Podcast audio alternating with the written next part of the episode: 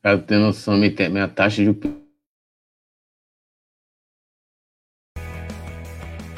Alô, nação Alô, do Mengão! Nação Esse do... é o Coluna do Fla. Antes de começar o resenha ao vivo, deixe seu like, se inscreva no canal, compartilhe nossos vídeos, comente, comente bastante, queremos te ouvir. Aqui você tem a mesa redonda mais democrática da internet rubro-negra, a maior emoção e vibração nos jogos do Flamengo, notícias do Fla, resenha ao vivo, entrevistas e muito mais. Esse é o Coluna. Saudações rubro-negras.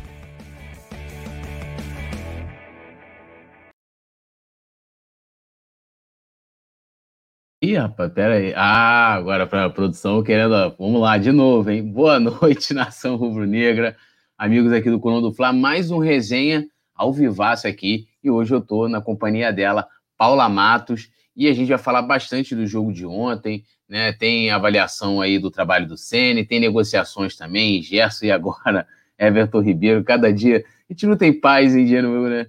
É, é, né? Como é que é que tem aquele ditado? Como é que é o rubro-negro? Não tem um dia de paz. Não tem um dia de paz, então boa noite para rapaziada, mas eu vou dar uma lida em vocês aqui antes, vou te chamar a vinheta aqui, senão a produção dá aquela, aquela chamada e aí a gente volta com tudo. Simbora, produção!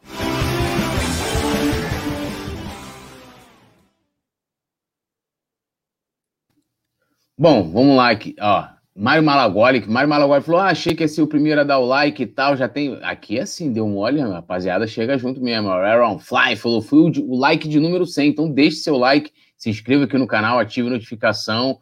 Também quer se tornar membro. É, ontem o Coluna sorteou mais um manto sagrado, então a galera tá podendo escolher entre manto 1, 2 e 3 é, para os membros, né? Para a galera que já é membro e para os membros novos também. Então, é, ah, pô, tem que esperar até o próximo jogo. Não, você já pode se tornar membro além de ter todos os benefícios já do, né, da, da, da, categoria que você escolher, ainda no próximo jogo vai estar concorrendo o manto sagrado novíssimo. E também a rapaziada está lá no Facebook, né, dá aquele, aquele curtir, aquela compartilhada, que o que é o pé de pano, ele, tá, ele comentou pelo Face, mas falou aqui, ó, compartilhei sua live aqui num grupo de Facebook, Facebook, loucos por GTA. Então, a rapaziada do GTA que tá chegando, eu gosto de jogar GTA também, me amarro. Tudo nosso e nada deles. Um salve aqui também para o Burrei, que achou que a produção seria do Leandro. Hoje né, a produção é do nosso querido Anderson.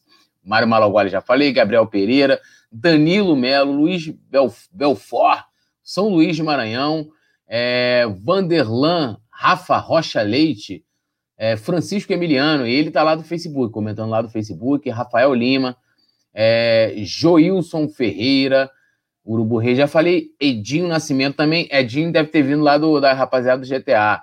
Anderson Carvalho, Francisco Emiliano, Luiz Alberto. Então, vou convidar aqui a Paulinha, lembrando que esse é um pós-jogo né, de Flamengo 2, LDU 2. Então, a Paula vai fazer uma breve análise de, dessa partida e depois nós vamos partir para as notas, né? As notas individuais aí, desde o do goleiro ao Rogério Ceni. Paulinha, boa noite. Sua análise aí da, da partida de ontem, a produção trazendo os números aí para gente. Oi, Túlio, produção, boa noite a todos. Se é que eu posso chamar de boa, né? Eu acho que hoje é só noite, né? Nesse pós-jogo. É, a gente tem algumas boas observações, né, para fazer.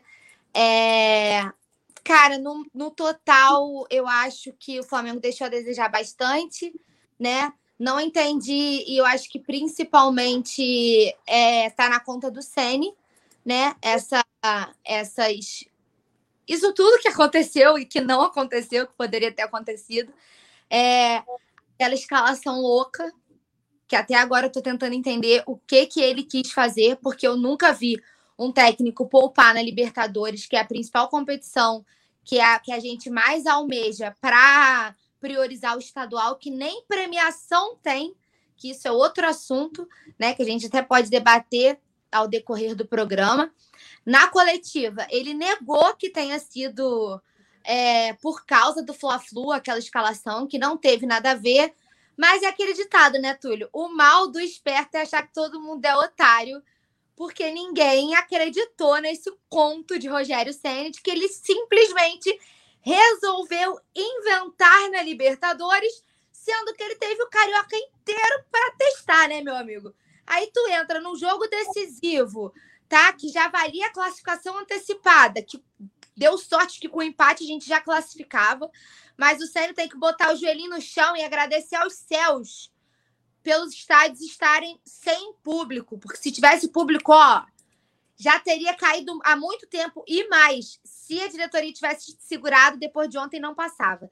Depois daquela escalação de ontem, três zagueiros continuam tomando bola aérea. Bola aérea no Flamengo é um valei-me Deus. É uma coisa absurda. Esses dias teve um, um alguém acompanhando e falou: bota a Paulinha na zaga. Tava no resenha meu, meu Rafa, no pré-jogo. Aí eu falei, velho, pô, não faz isso não, porque eu sou tampinha, né, velho? Na zaga vocês estão pegando pesado, mas eu acho que nem eu, a Nan, faria tanta vergonha quanto esses três que juntos não dão um, né? O Bruno Viana falhou mais uma vez. É, o Gustavo Henrique, de vilão a herói, né? Falhou e depois fez o gol da classificação. O Léo Pereira. Léo Pereira, que não fez absolutamente nada, né? Aí o Ceni explicou que a ideia. O Léo Pereira quase fez um gol, pô. Esqueceu do lance? Pô, um... quase fez um gol no jogo todo, 90 minutos, cara. Pô, mas o cara jogou de lateral, lateral improvisado, pô. Então, mas isso que eu ia falar agora. O Ceni é totalmente senil, velho. Eu acho que é Rogério senil agora.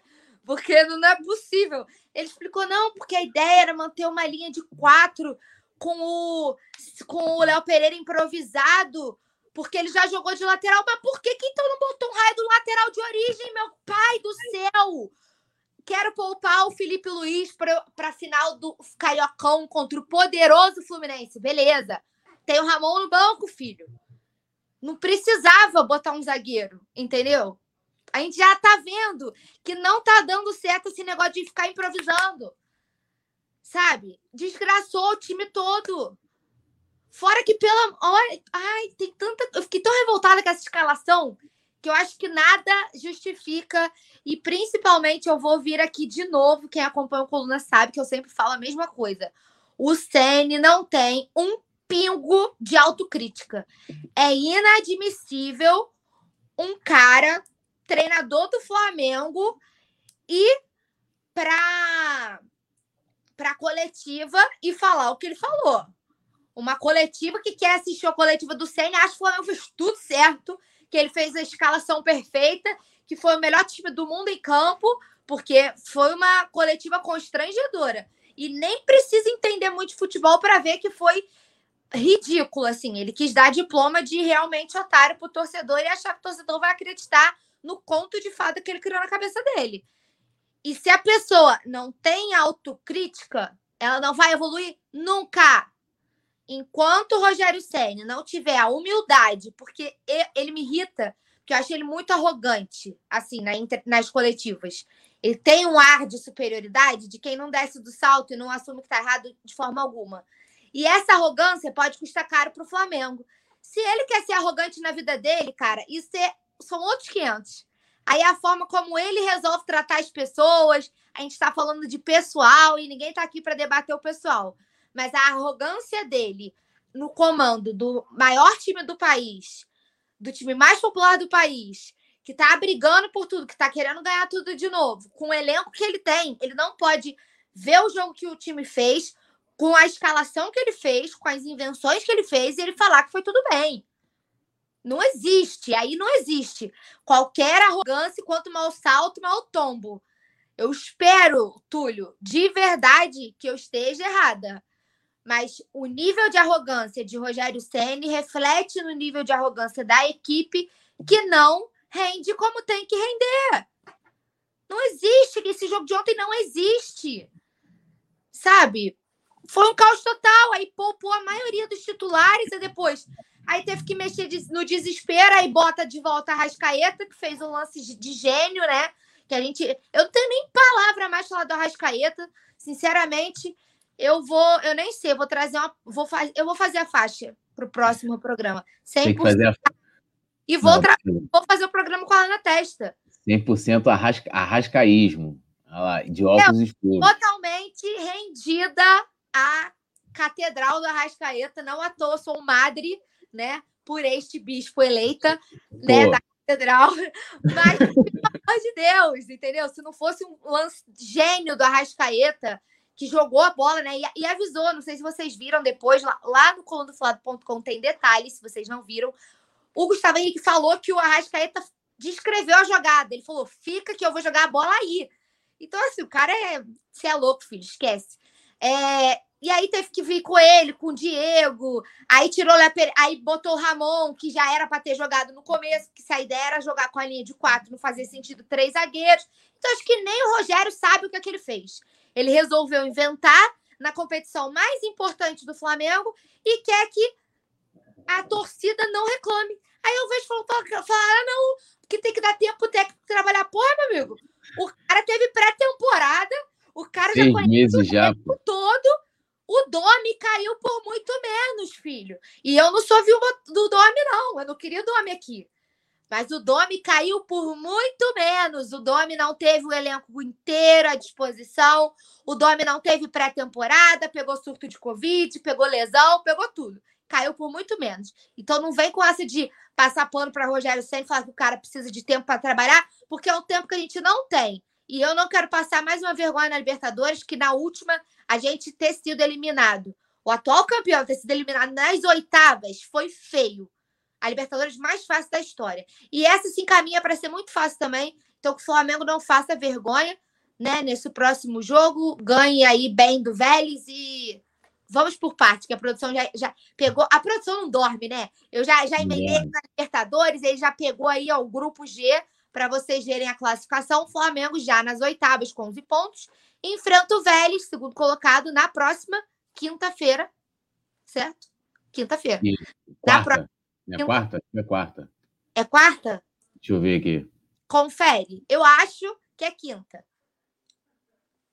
Mas enfim, na próxima semana, enquanto tudo confere.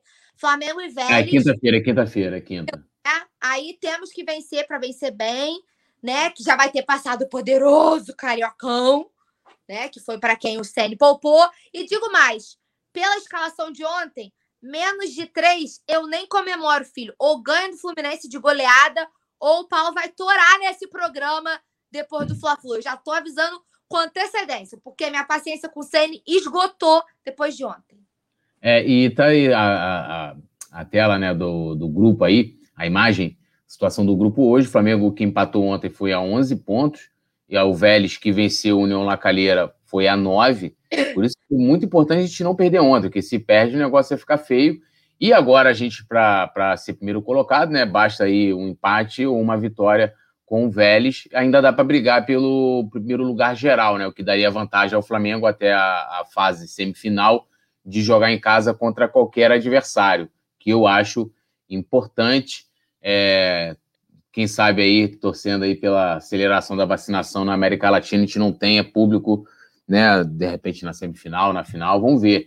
Ó, eu vou, antes eu quero fazer um jabá, antes de falar um pouquinho do jogo, que tem um vídeo meu lá no Cono do Fla Play hoje, falando do nosso querido é, Rogério, porque eu, até o Rafael Lima comentou, hoje, hoje não tem como ser Rogério, e ainda agora tem um sobrenome, agora está composto, é Rogênio Jumenec. Então, não tem como. E eu lá faço algumas observações.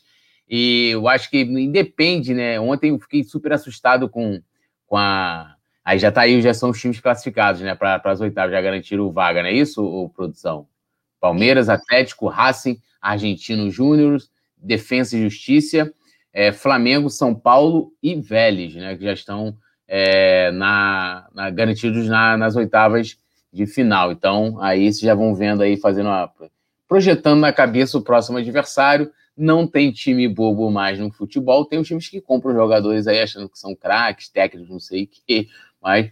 Então tem essa análise lá, né, que eu, que eu faço o vídeo falando especificamente do Rogério Senna, então convido vocês a dar uma colada. Coluna do Fla Play não é um canal secundário, né, é um canal de conteúdo exclusivo. Esse vídeo não entrou aqui no, no canal é, de lives, né? De que é das transmissões aqui do, dos jogos, do resenha, notícias, tá lá. Então a galera pode dar uma colada lá depois. É, eu vou aqui dar uma lida no pessoal, vou poupar aqui a minha análise do jogo, acho que é a mesma da Paula, tirando a questão do Léo Pereira, que acho que ele, ele foi um pouquinho. E na hora das notas eu vou justificar minha nota nele, vou dar uma nota elevada, tô brincando. É, mas eu acho que o Ceni ainda é, ele não conseguiu ainda. Acho que ele não tem na cabeça dele sistema defensivo, sistema de jogo, a zaga. Acho que o problema de é, muitas mudanças, né? É, eu até estava vendo hoje um, um, vídeo que o Simon compartilhou lá do, do Jesus falando, assim, que o Jesus também não ele não repetia a exaustão a equipe assim, em, em um ano de passagem pelo Flamengo repetiu oito vezes, mas ele não inventava, né? Ele quando ele tirava alguém é porque ele era obrigado. Então, tipo, ele quando ele deixou a Rascaeta no banco, ele, ele, ele sabia porque ele estava botando. Quando ele poupou o Felipe Luiz, é porque não dava para jogar de fato, não porque o cara tá o melhor sistema de jogo para a partida de hoje é essa, querendo enganar bobo dizendo que não estava poupando para a final, né, do, do Brasileirão. Dá uma lida aqui, ó, o Anderson Carvalho falando aqui do gente vai falar do Gesso daqui a pouco. Brasileiro começou ainda não, amor. É, tem isso. Luiz Alberto Neves falando boa noite, vou tentar assistir hoje. Esse programa está muito depressivo. Jamais, Luiz Alberto, jamais a depressão, tristeza. Ah, sim, raiva, né? A galera pistola, isso aí sempre. Até pistola, a gente é alegre e movimenta. Com certeza. O programa bota ele lá no o nível lá nas alturas, amor. Aqui não tem depressão, não. Com certeza. E o Bruno Ruppel, é isso? Ou Rupel, tá lá no Facebook, falou para cima deles o Michel Tony, lá de, de, ele é de São Paulo, né, capital paulista, ele elogiando a gente, está elogiando aqui a Paula, falando que ela é a musa do Mengão e que ele te ama, Paula. O Urubu Rei também saudando agora sim, corretamente, o Anderson, Joilson também mandando valeu, o Rafael Lima falando que o Flamengo não dá paz, o Márcio Souza também elogiando aqui a Paula, o Mário Malagoli, foi lucro, empate com um a menos. É, Rafael Lima falou: não tem um dia de paz, tudo nosso na deles. É isso aí. Rafael Lima também dando um salve para a produção. Francisco Emiliano, Arão deve gostar de jogar Mortal Kombat. Né? Às vezes aquela falta ali. É... Aí o Rafael Lima falou que tá mais para Rogério, né? O Sérgio Beato dando um salve aqui para a gente também, boa noite a ele. Francivaldo falando que a falha no gol foi do Gerson, não do GH. Na verdade, foi, foi dos dois, né, Francivaldo? Concordo que o Gerson, ontem até fiz essa observação lá no pós-jogo, que os medalhões, a galera que tá desde 2019, muitas vezes é poupada, mas o, o Gustavo foi Henrique também. É o lance do Gerson ali, foi juvenil, pô. É, também, também falhou junto com o Gustavo Henrique. É, o Sérgio Beato também fala isso, na minha opinião, falhou os dois, tanto aqui respondendo o Sérgio e o Francivaldo, acho que falhou os dois. Não pode um atacante receber entre dois defensores, né? E o Gerson, de certa forma, também é um defensor, porque ele joga de volante, ele também tem a obrigação de, de defender e estava ali. Né? Aí, se ele não deveria estar tá ali, é outra conversa, né? Tá no meio da área, daí é outro papo. É, Rafael Lima falando, só a diretoria não vê, tem que urgentemente contratar três zagueiros e um goleiro experiente. Não vai adiantar ter bons jogadores na frente da zaga, é, na frente da zaga, e a zaga ser fraca, seria isso, né? É, Mário Malagoli, pior que Sênia, falta de zagueiro e goleiro. Adriano Carlos falou: culpa do CN foi escalar Arão e Gerson. O Yuri Reis está aqui, falou: Oi, Paula, salve Túlio. Só vou poder ver o notícia porque estou num congresso, mas já deixei meu like. É, o Yuri Reis, você não sabe, ele é um cara que estuda psicologia, estuda a cabeça da rapaziada. E agora a gente vai às notas individuais. É, e eu vou pedir para a galera também, conforme a gente for dando as notas aqui, a gente vai começar, lógico, pelo Gabriel Batista, olha lá, ó, pelo goleiro. E aí vocês vão dando as notas também. É, eu estou no primeiro para dar nota, eu vou dar nota nota 6 para o Gabriel Batista. Acho que ele não comprometeu. É, e, Paulinha, sua nota, e tem que justificar, aqui é tipo Big Brother. Tem que justificar a nota e a galera vai dando a nota também, que aí eu vou fazer a média para a gente colocar ali, né? A minha nota, a nota da Paula e a nota de vocês. Vai lá. Só rapidinho, você estava dando uma passada no chat, acabei de ver que tem um amigo meu aqui, o Tony, então queria mandar um beijo é, a participação aqui com a gente hoje. Cara, então, é a hora que o Paulo pega fogo nesse programa, né? A hora das notas. É, comecem a colocar o pessoal, mas eu acho que eu tô com o Túlio, o Gabriel não comprometeu. Ele é inexperiente na competição, é verdade, mas não teve culpa, né, coitado, em nenhum dos dois gols. A gente não pode é o famoso dar a César o que é de César, né? A gente não pode dar ao Gabriel Batista uma culpa que não foi dele.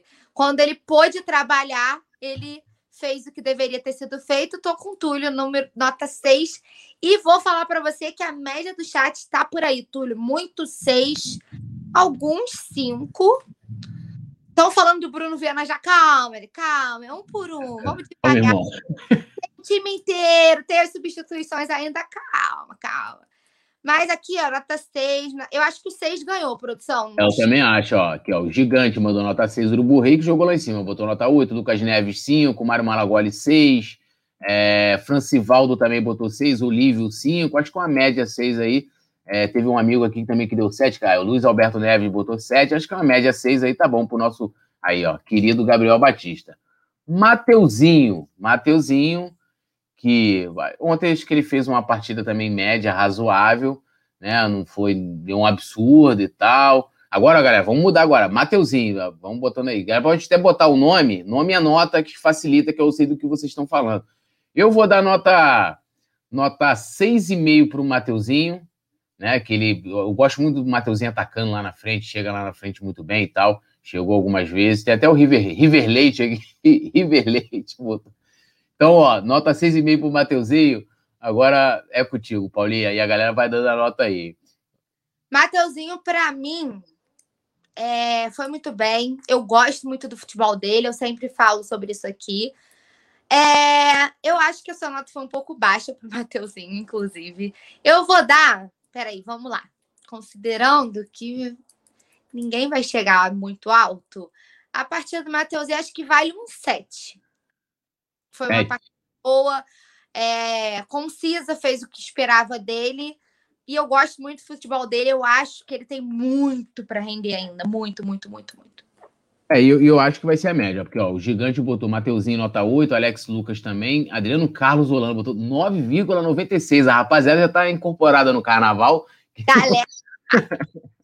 ah, Urubu Rei botou 8, Nilson Batista 7,5, Luiz Alberto 7, o River Leite 7, é, o Gigante, já falei, né, aqui, o River Leite. O Gigante botou 8, Alex Lucas 8, o Mário Malagoli 7, é, deixa eu ver, o Matheus já falei também, o Tony 7,1, seu amigo Tony também, ó, 7,1, para complicar. Alô, Tony, a gente é de humanas, não de exato, então assim, não fique querendo complicar. É é, ele é mais exato, assim, ele esquece que a gente é mais é. praticar. Aparecido Costa 6. Eu acho que a média 7, acho que é isso, né? O Janete Maria botou 7. Um beijão, inclusive, para a Janete, que está sempre com a gente também. 7 tá bom, né? A média. Moses Ribe botou 8. Éder Fábio 7. Acho que é 7, é. produção, né? Então, agora, ó, Gustavo Henrique, o homem que foi do céu. Olha, foi do inferno ao céu ontem, então, galera. Agora GH, vou botar GH e a nota já já complementa. Olha, eu vou botar, nota, vou dar nota 7 pro, pro Gustavo. Eu sou, eu sou exigente, gente. O bagulho, sou da época do jornal que vem as notas ali, o bagulho era só passando o sarrafo, irmão. Nota 7, o GH falhou no, no, no gol ali, é, junto com o Gerson. Mas depois eu, eu sempre brinco com o Rafa, eu falo, Rafa, agora é a hora do, do da, das torres e tal, que o Rafa fala as torres rubro-negras. Nota 7 para ele. A galera já tá dando a nota, agora é contigo, Paulinha. Para mim, é... por ter falhado no primeiro gol e por ter feito o gol da classificação, é... o GH eu gosto sempre de frisar aqui, a gente, a gente tem muitos problemas no sistema defensivo, mas ele é um dos caras que, na minha avaliação, mais corre atrás do prejuízo, que mais tenta, é, que erra, que sofre quando erra, que mais tenta se é, correr atrás mesmo e se esforçar para estar tá sempre melhorando. O Gustavo Henrique pode ter algumas deficiências técnicas, né? E a gente pode apontar isso, mas a gente não pode, não pode dizer que falta esforço. O que eu não via no Léo Pereira, por exemplo, né? Acho que agora ele está começando a cair na real, mas não estava tendo antigamente. Mas pela falha e pelo gol, eu acho que a partida ficou aí no mais ou menos, mais ou menos, eu vou de 6,5. Então, ó, o Lucas Neves botou 7, o Urubu Rei, a galera quer 6,87. Luiz Túlio, Túlio ah. faz a voz do cara da escola de samba. É, Nilson Batista, 6. Luiz Fernando de Jesus, 4. Uh, é, Alex Lucas, 5. River Leite, 7. Eu gosto do 10. River Leite é muito bom. Luiz Fernando deu 4. Lucas Neves ali aqui. Éder Fábio botou 7.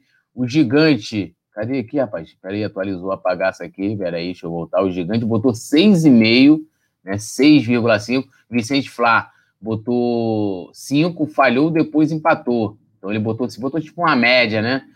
É, Bruno, Bruno Rodrigues 7, Alex Lucas 5, o, aí o Mário Malagoli 5,5.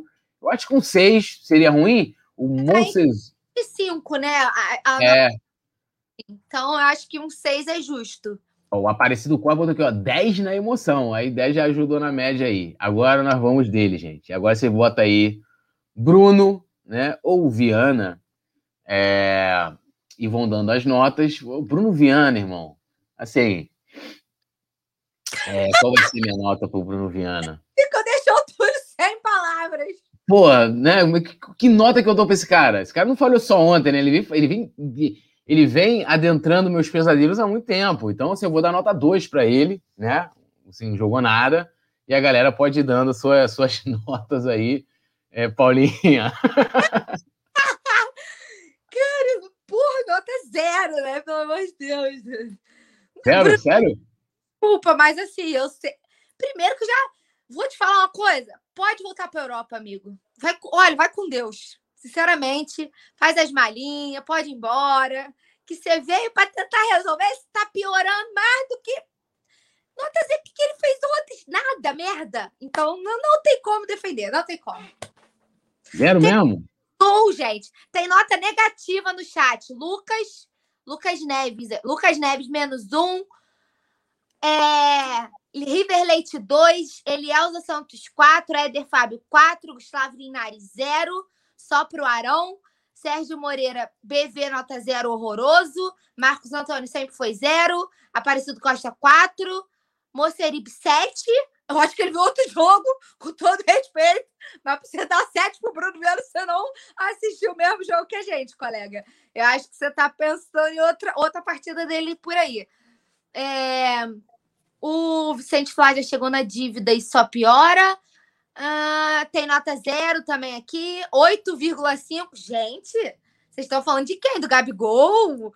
Do, do, sei lá, do Gerson. Mas você quer ver uma parada injusta? Tipo assim, é, eu, eu tava até vendo você e o Rafa no dia da, dando a nota do Gabigol e tal. Você queria mudar a Rafa do Nota. A, a Rafa não. do Nota, a nota do Rafa. Revoltada com a nota do Rafa.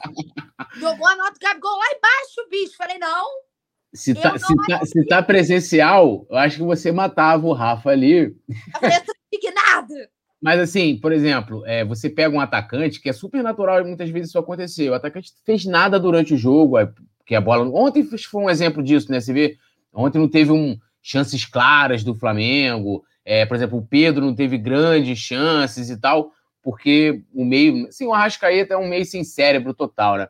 Então, aí, mas assim, você pega o Pedro, a gente vai dar nota aqui pro Pedro daqui a pouco e tal, mas você pega um atacante que ele só fez o gol, a nota dele já vai lá em cima. O zagueiro já é diferente. Se o time já toma gol, já complica. Independente, lógico, teve uma participação mais direta dele ali, é, é, que a gente já destacou no dos gols.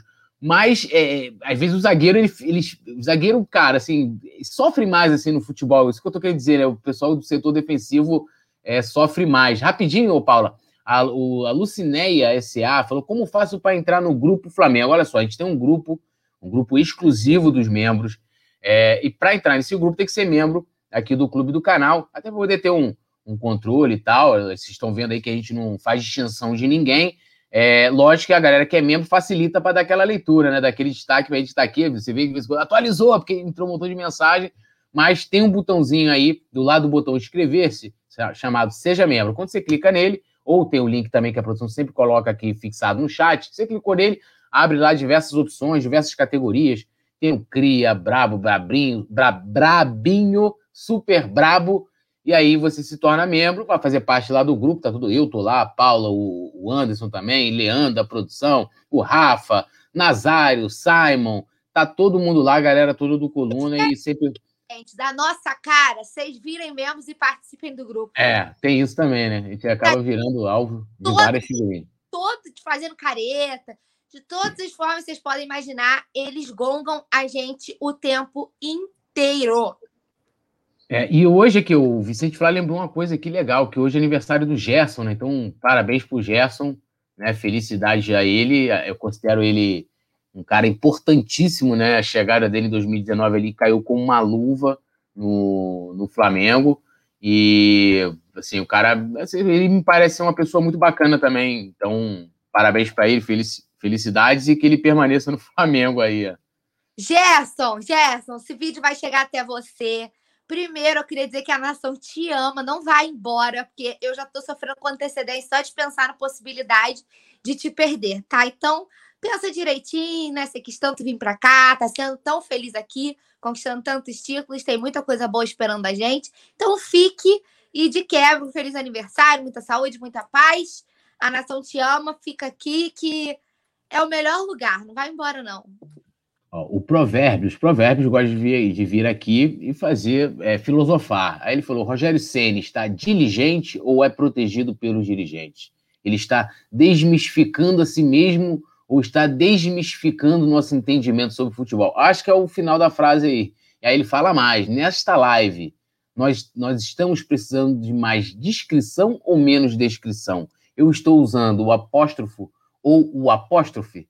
Vou usar essa descrição para manter minha descrição no conhecimento desta nação. Rapaz, está inspirado. É Quero saber que, que provérbios bebeu aí. É, o, tá, vou... tá aí, hein? É, ó, eu vou dizer que tá difícil para tirar a, a, média aqui pro, pro, pro Bruno Viana, porque ó, o Luiz Fernando botou zero. Ele ainda botou um zero com várias casas, né? Zero, zero, zero, zero, zero, zero, zero, zero, zero. É, então, assim, tá difícil. Ó, o, o Mons, Mos, Moses Raibe botou 3. Edno Gustavo, 3. A galera da nota é o Paulo César Maíto botou 0. Elielza Santos, 4. Ah, é, cadê aqui? Deixa eu ver quem mais. Deixa eu subir mais. Janete Maria botou 1. Então o que? A média dele vai ser o quê? 1? Que tem zero pra caceta, né? Acho que 1. Chat, gente. Oi? Só tem zero no chat. É. Bota um para ele aí, ó. acho que um tá. Eu dei dois, tem uma galera que deu três, deu quatro. A gente divide aqui noves fora, raiz quadrada e tal. Um tá bom. Né? Acho que tá, tá, tá, tá, ele tá de bom tamanho. Agora nós vamos para ele, Léo Pereira, né? Que jogou ontem improvisado de lateral esquerdo, né? Ou seja, ele ontem jogou no lugar de Felipe Luiz, barrou Ramon. É assim, eu fico impressionado, né? O, o como o Rogério Ceni ele vai descobrindo talentos no time, assim, impressionante. Eu não acho assim, que ele tenha comprometido é, é, diretamente pelo resultado, depois até foi substituído, criou uma oportunidade, teve uma finalização que ele quase fez o gol. Eu vou dar nota 5 para o portentoso e o homem da noitada, Léo Pereira, né? Que não, né? Léo Pereira não é um pai de família, né? O cara vai para noite, briga com a esposa, aquela estreta toda. Mas eu quero que ele jogue bem, está sendo escalado, está sendo relacionado. Então, Léo Pereira, nota 5. E aí, Paulinha? Ai, vamos lá. Teve uma aquela, aquela bola importante, né? Fora de posição, sem nota. O Sandfly, quase isso, né? É... Depois eu falo que queria fazer uma observação. Depois eu falo que o Senna não gosta da base. Vem um monte de gente me xingar nas redes sociais falando que eu tô falando besteira. O Ceni botou o Léo Pereira na lateral esquerda, mas não usou o Ramon. Depois não posso falar que o cara não gosta da base. Então eu vou continuar falando que ele não gosta da base e vocês que lutem. É, ai, gente, Léo Pereira, nota 4. Não, não comprometeu muito, mas também não fez muita coisa. Jogou fora de posição. Quando era para estar tá defendendo como zagueiro, também não fez muita coisa. Na lateral esquerda piorou. Então. Nota 4. Então é isso aí.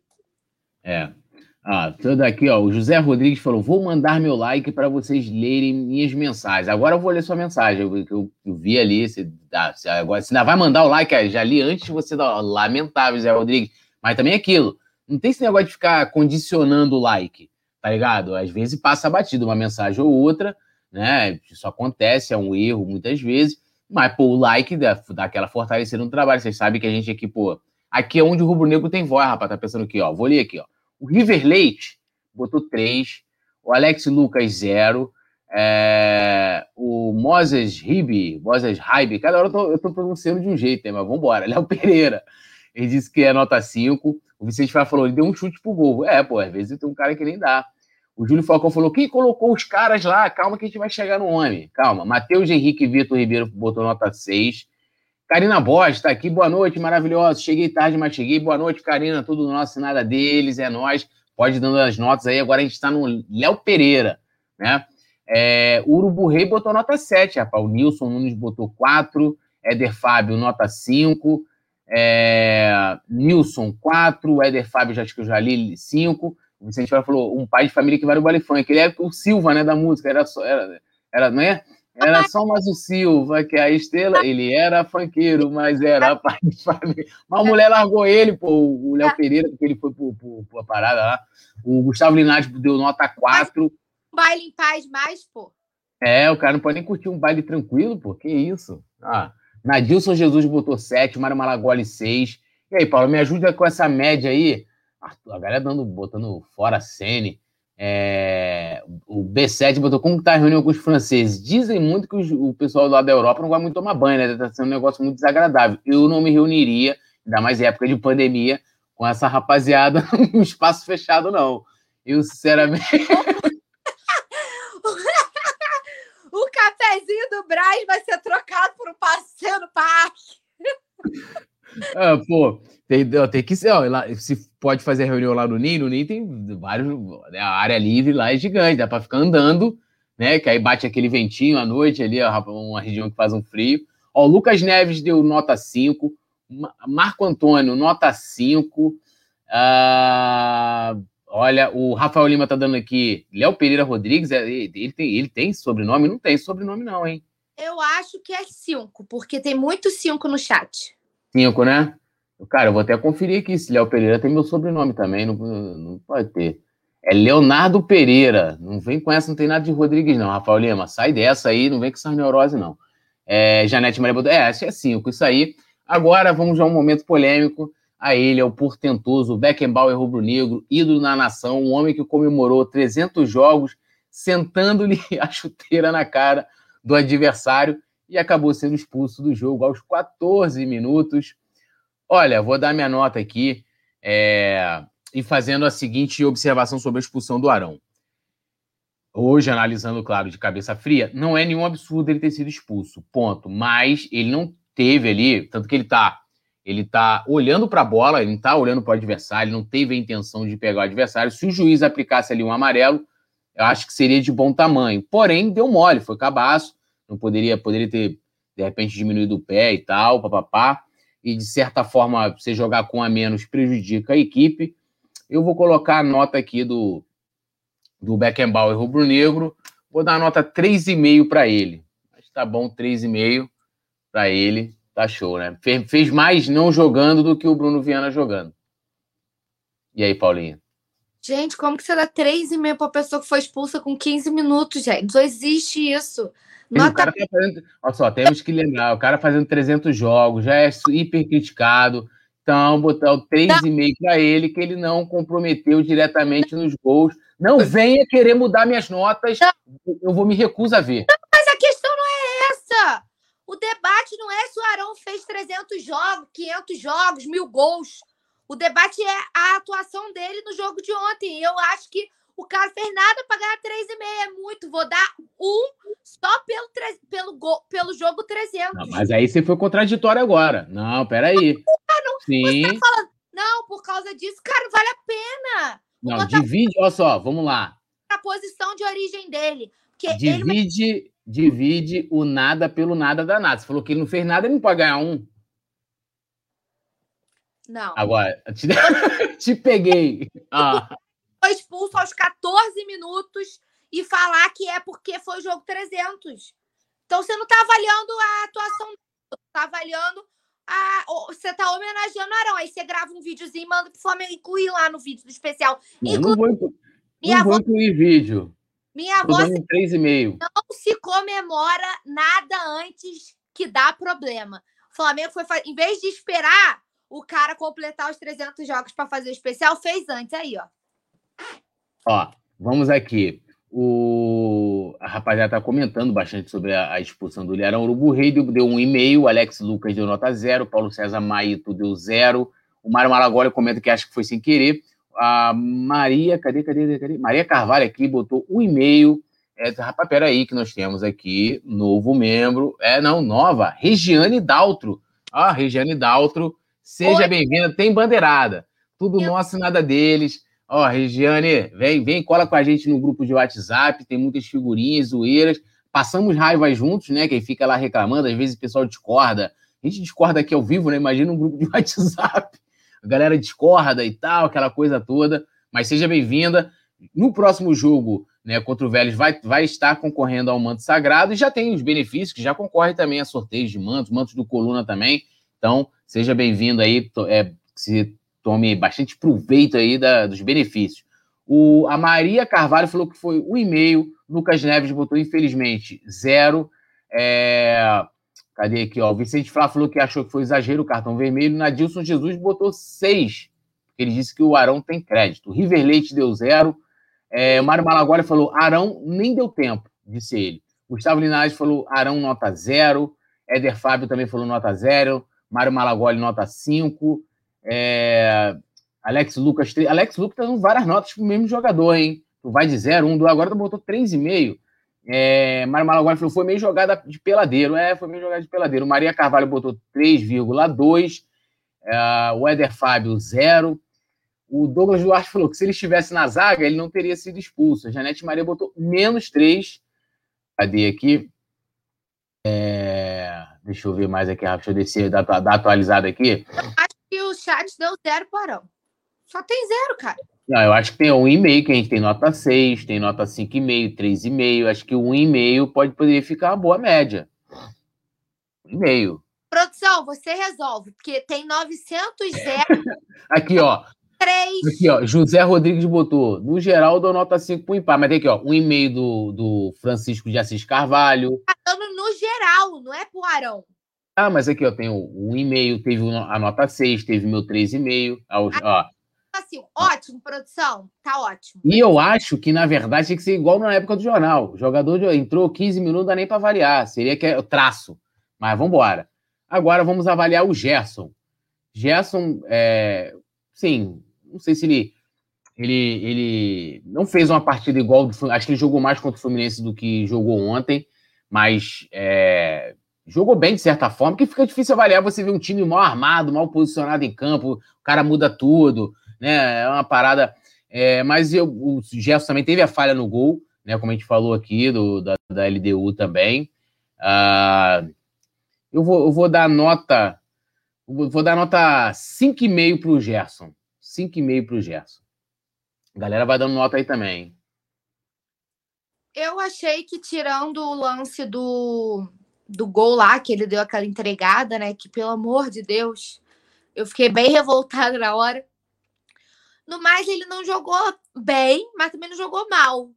Então, acho que eu dei, deixa eu ver, seis para o Gabriel Batista, seis para o Gustavo Henrique. Eu acho que o Gerson, que o Gerson pode ser aí, seis e meio também. Seis e meio. Ó, então vamos aqui, a rapaziada aqui do Gerson. Mas o falou que foi meia boca. O Alex Lucas está dando um oito. É... Cadê aqui? Não, acho que o zero aqui, rapaziada. Ah, Marcelo Martins chegou aqui. Marcelo Martins, que é membro aqui do clube do canal. Salve, Marcelo Martins.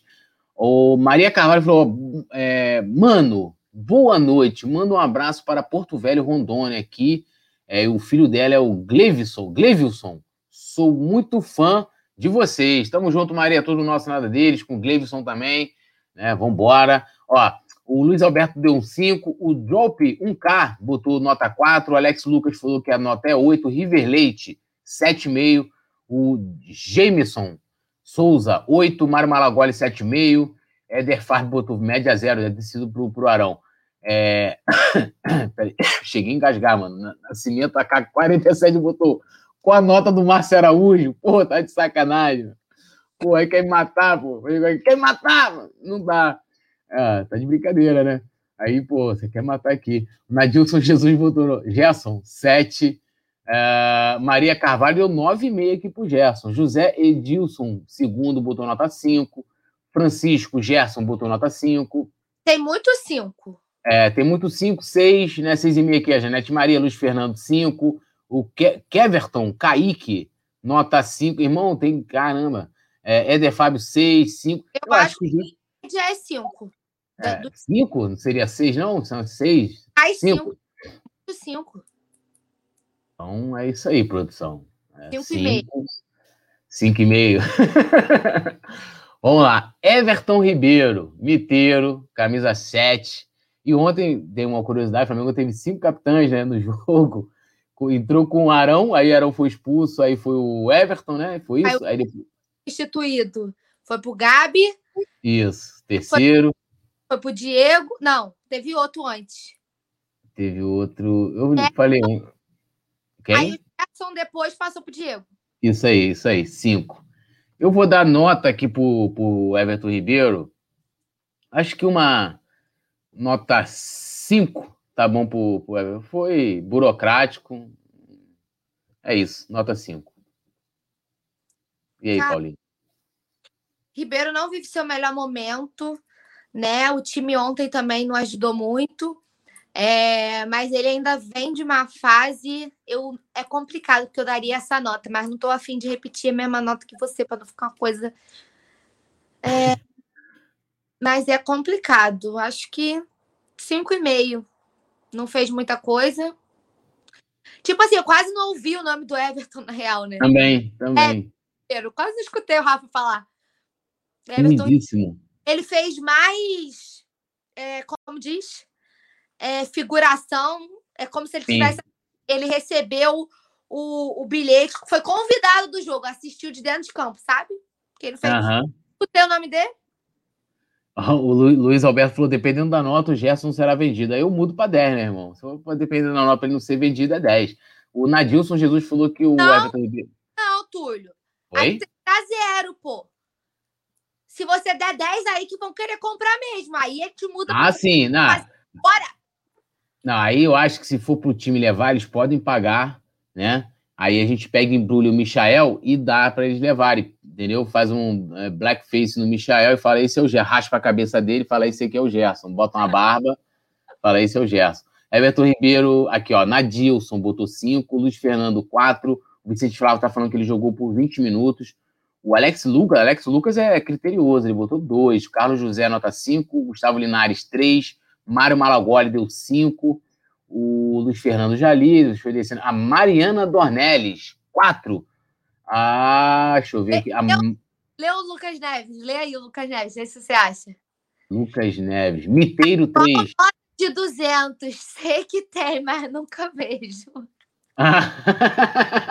Verdade. Não deixa de ser a mentira, né? Que maravilha.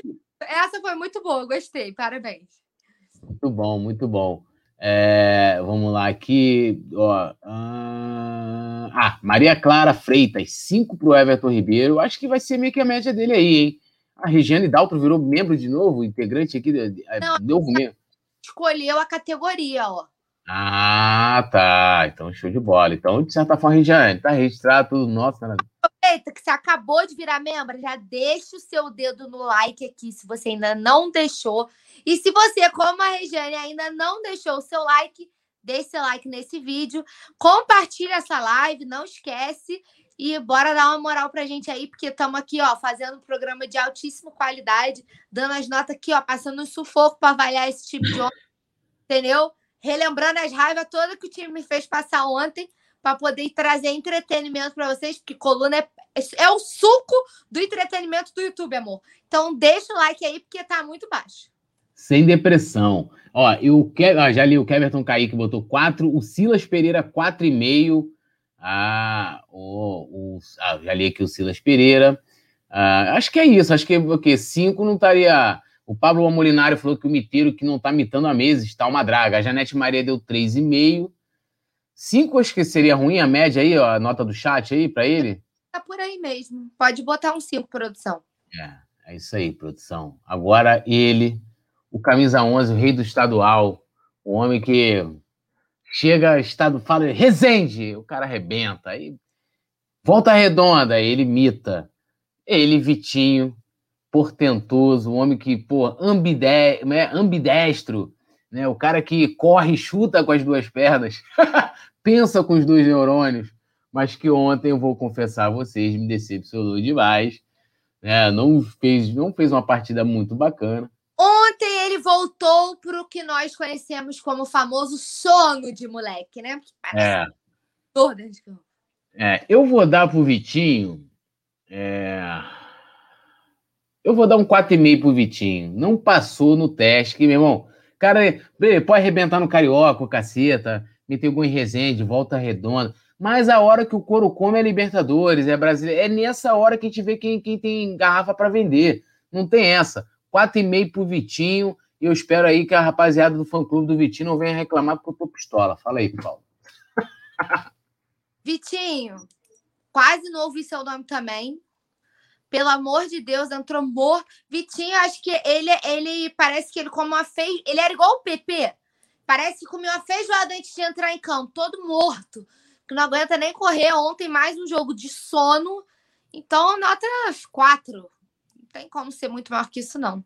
É, eu acho que esse vai ser a média, porque o Alex Lucas aqui deu 4, o Luiz Fernando deu 3, River Leite 4, Lucas Neves botou 3, uh, Lucas Gomes falou: antes de culpar o cara, entenda o esquema pífio do treinador. Eu, a gente já observou isso também, Lucas. Thiago Santos deu 3, Luiz Fernando 3, Janete Maria 4,5. É, o Drop 1K falou: Vitinho jogou na posição que ele não rende, que é o quê? A galera tá falando, ficam falando que eu defendo o Vitinho, tem outras, outras pessoas que defendem também. Aí o Silas Pereira botou 4,5. É, deixa eu ver. Dele, gente. Oi? O Vitinho jogou na posição dele. É, o Vitinho jogou de ponta. Eu gosto mais quando ele tem liberdade de, de jogar mais solto, de cair pelo meio. E bom, ontem acho que ele ficou um pouco preso na ponta, mas jogou mal, né? É, uh, deixa eu ver aqui, ó. Lucas, ah, o Lucas não tá dando fora sempre. Rapaziada, tá com, tá com raiva. Vai chegar o momento de dar nota também.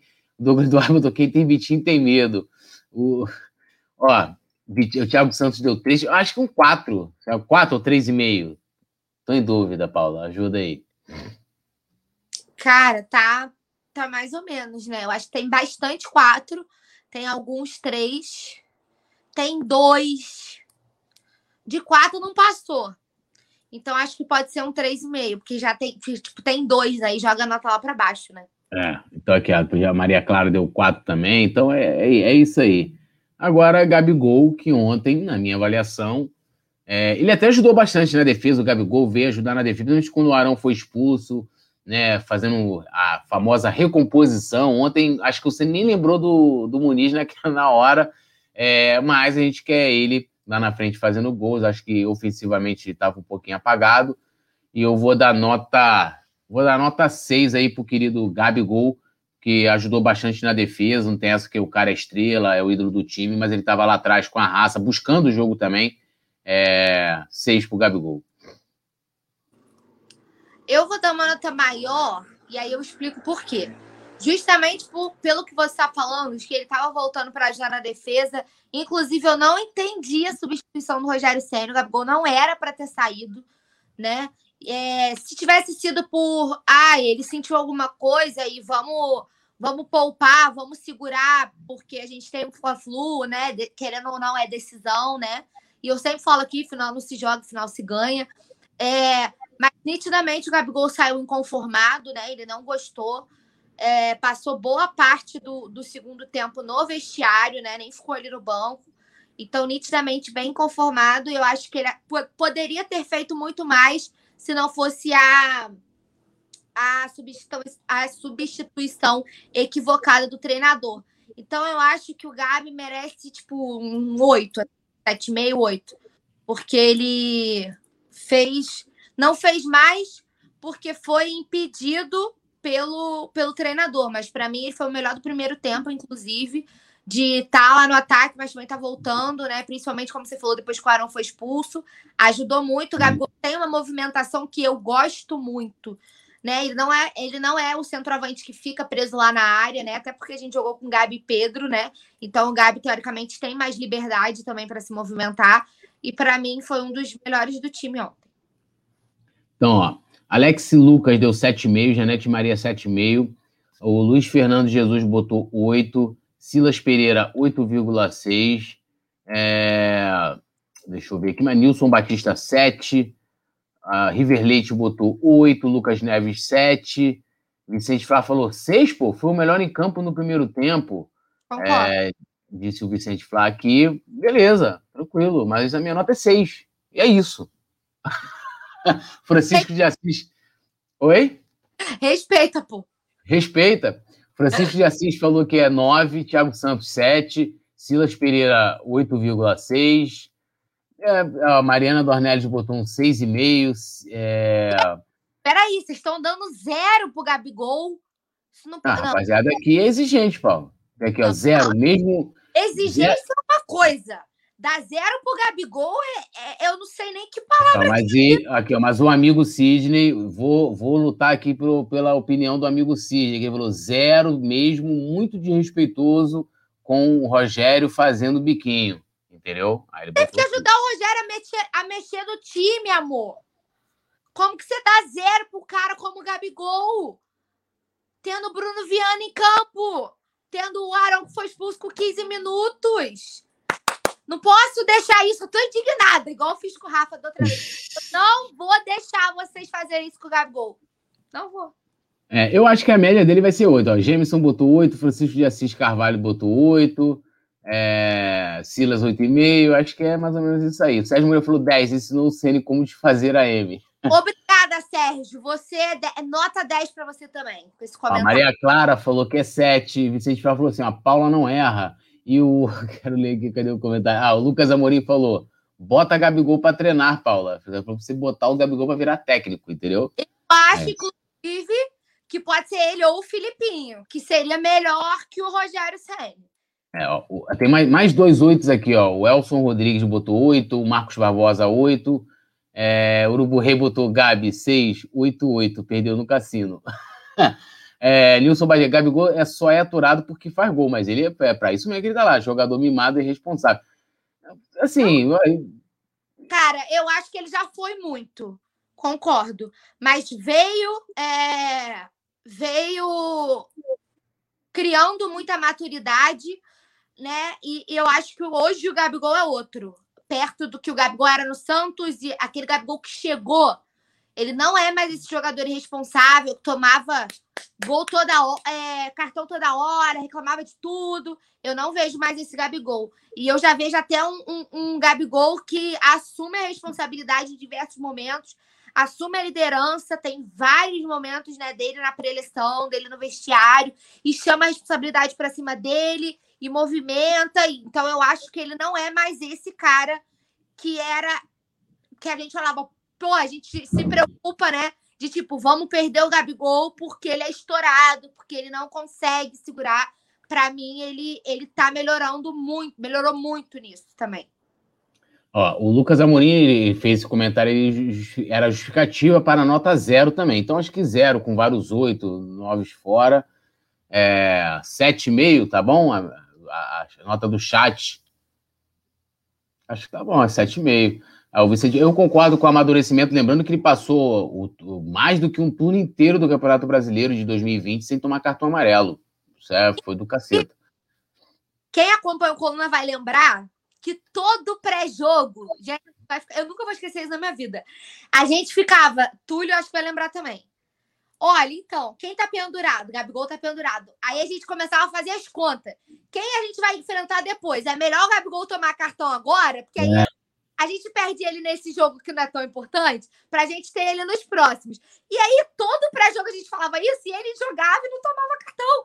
E foi tomar no último jogo, já que não valia mais nada. Aí ele tomou cartão ali, acho que ele botou para fora tudo aquilo que ele vinha segurando e a gente fazendo conta. Não, não dá para perder o Gabigol agora, toma cartão agora, porque a gente precisa de você mais lá para frente. E, cara, foi sensacional. Eu nunca vou esquecer isso. Ó, o... agora a gente começa com a rapaziada que começou a, a entrar, né? O João Gomes, que entrou no lugar, no lugar do Everton Ribeiro, foi o momento em que o Cine começou a, a, dar, a, a voltar à formação original, vamos dizer assim, inicial né, que a gente conhece do Flamengo. É, eu vou dar a nota. Ah, não, tem o Pedro antes, perdão, tem o Pedro. É.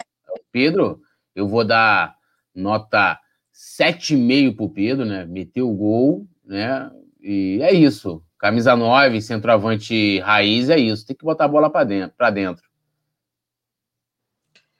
Cara, difícil. Difícil. Essa aí eu tô em cima do muro que se eu dei oito pro Gabi que não fez gol, eu não posso ser injusta. Mas o Pedro também não fe fez o gol, mas também não foi brilhante, né, na partida. Foi, foi, fez o, o que a gente espera dele, mas poderia ter entregado muito mais. Então, acho que pelo gol, 8,5, porque eu dei 8 para o Gabi e o Gabi não marcou. Então, só por isso. Você vê, você vê a exigência. O cara marca um gol, ganha meio ponto porque marcou um gol. É a exigência. Aí, marcou o gol, ele já fez mais do que o outro, pô. Ah, sim, não, com certeza. A nota é assim, eu vou avaliar como. Eu tô botando pilha. Ó, o... Ô, Rodrigues, tu não faz eu beber, não, hein? Tu é a faz... pilha. É. Quinta-feira ainda. Aquela velha pilha. Ó, o, o Silas Pereira falou que, na opinião dele, o Pedro é decisivo, é a nota 9. Luiz Fernando falou: Pedro Gol, 8,5. Urubu Rei deu nota 10 pro Pedro. Ah, deixa eu ir descendo aqui, ó. Maria, Mariana Dornelles, 8. Gustavo Linares, Pedro, 8. Uh, o Drop 1K deu nota 9, Alex Lucas 8, Marcos Barbosa 7, gol obrigado e só. Tá bom, né? O Vicente Flá falou Pedro Nota, pivô do Guerreiro. Tem Luiz um Fernando. Qual sobre mim? Posso ler? Pode. Drop drop 1K, acho que é isso. Essa daí não leva desaforo para casa. Não levo, meu amor. Se tem uma coisa que eu não levo para casa é desaforo. Esse comentário aí descreve a Paulinha perfeitamente. Eu fui obrigada a ler, muito obrigada. Que você me leu perfeitamente, inclusive. Ó, o Thiago Santos falou nota 8, Valdir Clara 8, Alex Lucas 8, River Leite 9, Renanzeira 10, Pedro poucas e boas. Não entendi o comentário, mas vamos embora. É... Deixa eu ver aqui. Lucas Neves deu nota 7, Janete Maria nota 8,5, Daniele Luiz nota 8. É... Olha, eu tô. Eu tô em ah, dúvida aqui. Tá muito assim, ó. É. Tem muito oito, tem nove, tem dez. É, será que a média nove tá ruim aí pra rapaziada do chat? Tem oito. Nove aqui, ó. River Leite, tem o Silas Pereira. Que pelo chat é nove. É, acho que é, é nove aí, produção. Agora que a gente entra nos jogadores que começaram, que foram, né, entraram na substituição. A gente começa com o João Gomes, é, não, comprometeu, não fez nada demais, trocou alguns passezinhos ali, não apareceu muito no ataque e tal. Eu vou dar um 6 para ele. Deixa eu. Peraí, que eu tô avaliando. Agora, peraí, que vocês me pegaram. Eu tô avaliando minhas outras notas. Peraí, deixa eu ver aqui. Então, João Gomes, o que, que eu posso falar do João Gomes? Gosto muito do futebol do João Gomes, falo sempre isso aqui. Espero que o Flamengo tenha um bom plano de carreira para ele, porque eu acho que ele é um moleque que pode nos dar muitas alegrias ainda. Joga com uma elegância, assim, como poucos, né?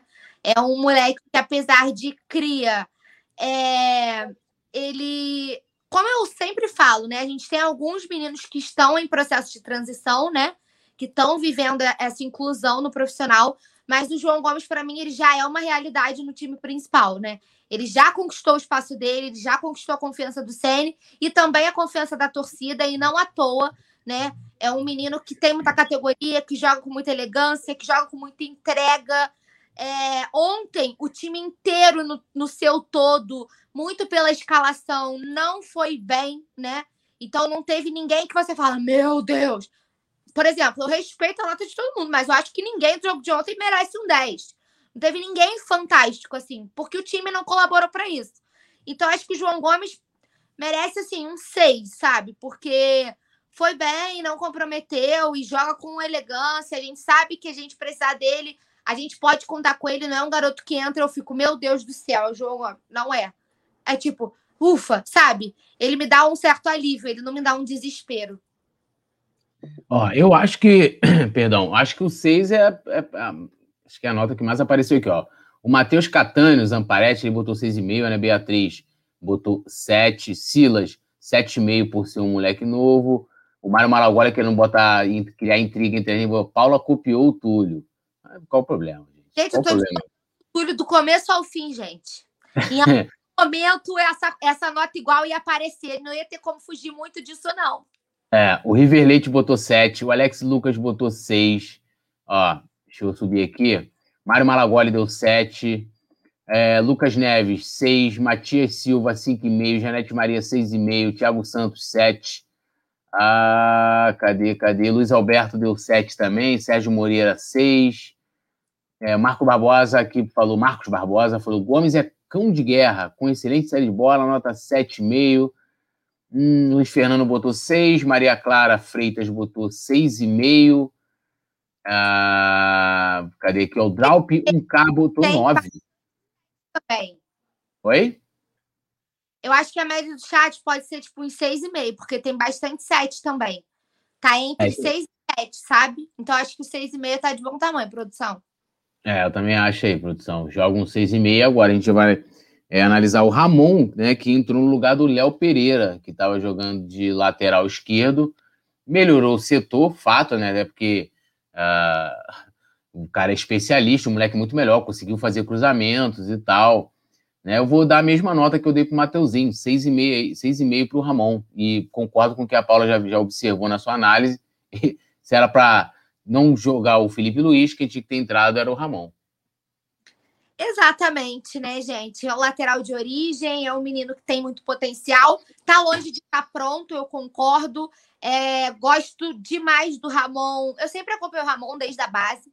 É, eu gosto muito do Ramon ofensivamente. Eu acho ele perfeito nos cruzamentos. Inclusive, ele ontem né, fez, né, conseguiu chegar bastante lá no ataque, ajudar bastante com o que o time ajudou, né? Ele com, com que ele pudesse criar, né? É óbvio que sem o apoio do time ele não conseguia criar muita coisa. É, mas é um garoto que eu gosto muito. Tem algumas, algumas deficiências um pouquinho na parte defensiva, precisa trabalhar isso com mais cuidado. No mais, eu acho que ele deveria ter começado o jogo. Inclusive, eu não entendi a opção pelo Léo Pereira de verdade na lateral, com a justificativa que o Senna deu de que ele já jogou de lateral esquerdo. E aí isso me faz sempre falar que o Ceni não gosta da base, né? Eu acho que ele usa quando ele não tem opção. Tipo, eu não tenho quem colocar e eu sou obrigada a usar base, eu uso base. Fora isso, o Ceni não usa os meninos, não adianta, né? A gente tinha, a gente tinha o Natan e ele usava o, o Gustavo Henrique falhando direto e mesmo com a torcida pedindo, né? Enfim, é, eu acho que a partida do Ramon foi bem razoável, não comprometeu. E pode ser. Só não vou dar 7 igual eu dei pro Mateuzinho, porque ele não jogou o jogo todo. Então, vou, infelizmente, ter que copiar o Túlio de novo e dar um 6,5, porque isso é impossível. Muito obrigado por me dar razão, Paula. É, o Alex Lucas votou, votou 7. O Jerick, é isso? Tem um J? É, Ridley botou 10. River Leite botou 7. É, Maria Clara Freitas botou 7,5. Elson Rodrigues dos Santos deu 10. É, Lucas Neves, Ramon, 6,5. Janete Maria botou 6,5. Silas Pereira, por, por, quase não atuar em jogos, mesmo assim, 7. É, deixa eu subir mais aqui na atualizada. É, o Elson falou: o moleque deu o cruzamento pro gol do Gustavo Henrique, não. Quem deu o, o cruzamento, a assistência, né? Na verdade, que botou a bola foi o Arrasca. O Marcos Barbosa botou Ramon, 6,5, poderia ter tido maior nota se não entrasse na pilha e quase ser expulso. Acabou tirando o BH do outro jogo, mas não foi culpa dele, né? O juiz que. É, o juiz que viajou, pô. É, o juiz tinha que chegar ali e acertar ali. O juiz ainda foi orientado por todo mundo para quem, é, quem tinha feito a, a, falta. O Douglas Duarte discorda aqui do amigo, respeitosamente, claro. Oi? Nessa hora, o próprio Diego, que, que foi o último capitão, né? Que tava de capitão, Inclusive, reclamou com o juiz na hora que, que o Bruno Henrique tomou o cartão. Todo mundo falou para ele que o Bruno Henrique não estava na jogada, né? Ele que, que errou, infelizmente. É, o Marcos Vinícius dá nota 6. O Douglas Duarte, que eu falei que eu discordo respeitosamente, claro, aqui do, da opinião dele, ele falou só toque para trás, nota 5. O Nadilson Jesus falou Ramon 7. Deu cacetada também, rindo. Gustavo Linares deu nota 7. E aí, eu acho que a nota 7 foi o que mais, que é o Luiz Alberto também 7, desmonetização 7. É... Paulo Santos tá dando boa noite. Boa noite, Paulo. Thiago Games TV, nota 7. Acho que a média aqui do chat é 7. Yuri Reis, que... Yuri, filhão, espero que você não esteja matando o Congresso, que eu tô pagando tua escola aí para tu estudar. O, o, programa fica gravado. Paz, ele deu 7 também. O Eduardo Figueiredo botou 8. Né? Eu acho que 7 tá bom. Isso aí. Agora ele, camisa 10, o homem, dono de tudo, é, sinistrão, boladão, que tem aquele cabelo que não mexe. Agora ele tá usando uma tiara, agora mexe bastante. Antes ele botava um laque, sei lá o que, que o bagulho ficava preso. Diego. entrou, não comprometeu, aquilo foi burocrático, né? Não é, deu bons passes até lá na frente, tentou alguma coisinha, alguma trama. Eu vou dar, já que pode dar notas fracionadas, né? Ah, eu dei 6 para o Gabi, né? Então eu vou dar 5,9 para o querido Diego. Pô, Túlio, no, vírgula 9, tu tá de sacanagem. Produção, acho que merecia. Ele vai me dar um vapo, mas bem, eu acho que o Túlio merecia um vapo. Ah! 5,9 é sacanagem de marca a nossa cara, pô. Aí é. Dava seis logo de uma vez, então enquanto o Túlio não volta. Já voltei, pô. Entrou, né, no, no segundo tempo, não teve também tempo de fazer muita coisa. É, tentou criar um pouco, mas também não conseguiu muito êxito. Mas também não comprometeu. Eu acho que para o nosso capita entrou junto com a Rasca, né? Deu mais, tentou dar mais fluidez para o jogo, que na hora que eles entraram, o Flamengo estava bem perdido em campo. É, eles deram uma, uma. Tipo assim, vamos ajustar a casa, né? O Diego e a Rasca entraram para arrumar aquela bagunça que tinha sido formada antes. Então, eu acho que por isso, uma nota Peraí, eu dei seis para o João Gomes, seis e meio para o Diego. Então, vamos lá. Silas Pereira falou: gosto muito do jeito de jogar. É nota 8. Vicente Flá falou que a nota é homem lindo. Alex Lucas deu 5, Diego deu 5. Ah, Alex Lucas deu 5, Lucas Neves deu 5, mandei Diego, deu 5. É, River Leite botou 6,5. Ah, deixa eu ir mais aqui. O Paulo Santos, não, Paulo Arrascaeta daqui a pouco. O Jerick Ridley botou 5. Luiz Fernando Jesus botou Diegão 7,5. Uh, Diego Carvalho, Diego Carvalho, que também é membro aqui do clube do canal, botou Diego é 6, sempre muito esforçado, às vezes falta qualidade devido à idade. No jogo ficou na média. O Mário Malagoli deu 7, Ana Beatriz 7, Gustavo Linares 6, é, Vicente Flá falou 7 pelo que jogou. Douglas Duarte botou um 6,5 firme. Né? Não, não, é só um 6,5, é um 6,5 é... firme, entendeu? O Erison Marinho falou: Diego tá delegando. Entendi, mas beleza. É... Yuri Reis, acho que ele tava rindo do meu vapo. Aê, produção, ha, ha, ha, ha. Não sei qual, qual é a graça, mas tudo bem. A gente vai se ver depois. Luiz Alberto Neves botou 7, Marcos Vinícius nota 5. É... Acho que 6,5 seria a média dele, né? Tem o 7, tem o 5, tem aqui, o Desmonetização botou 6,8. A Manuela Nunes é extremamente é, crítica, botou 3. Maria Clara botou 7, 7,5.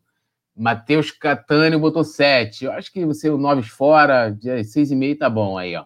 Agora sim, chegou ele, a Rascaeta, deu o passe pro gol. Porém, entretanto, todavia, né? Bate canteio no primeiro pau, que eu não sei, porque assim.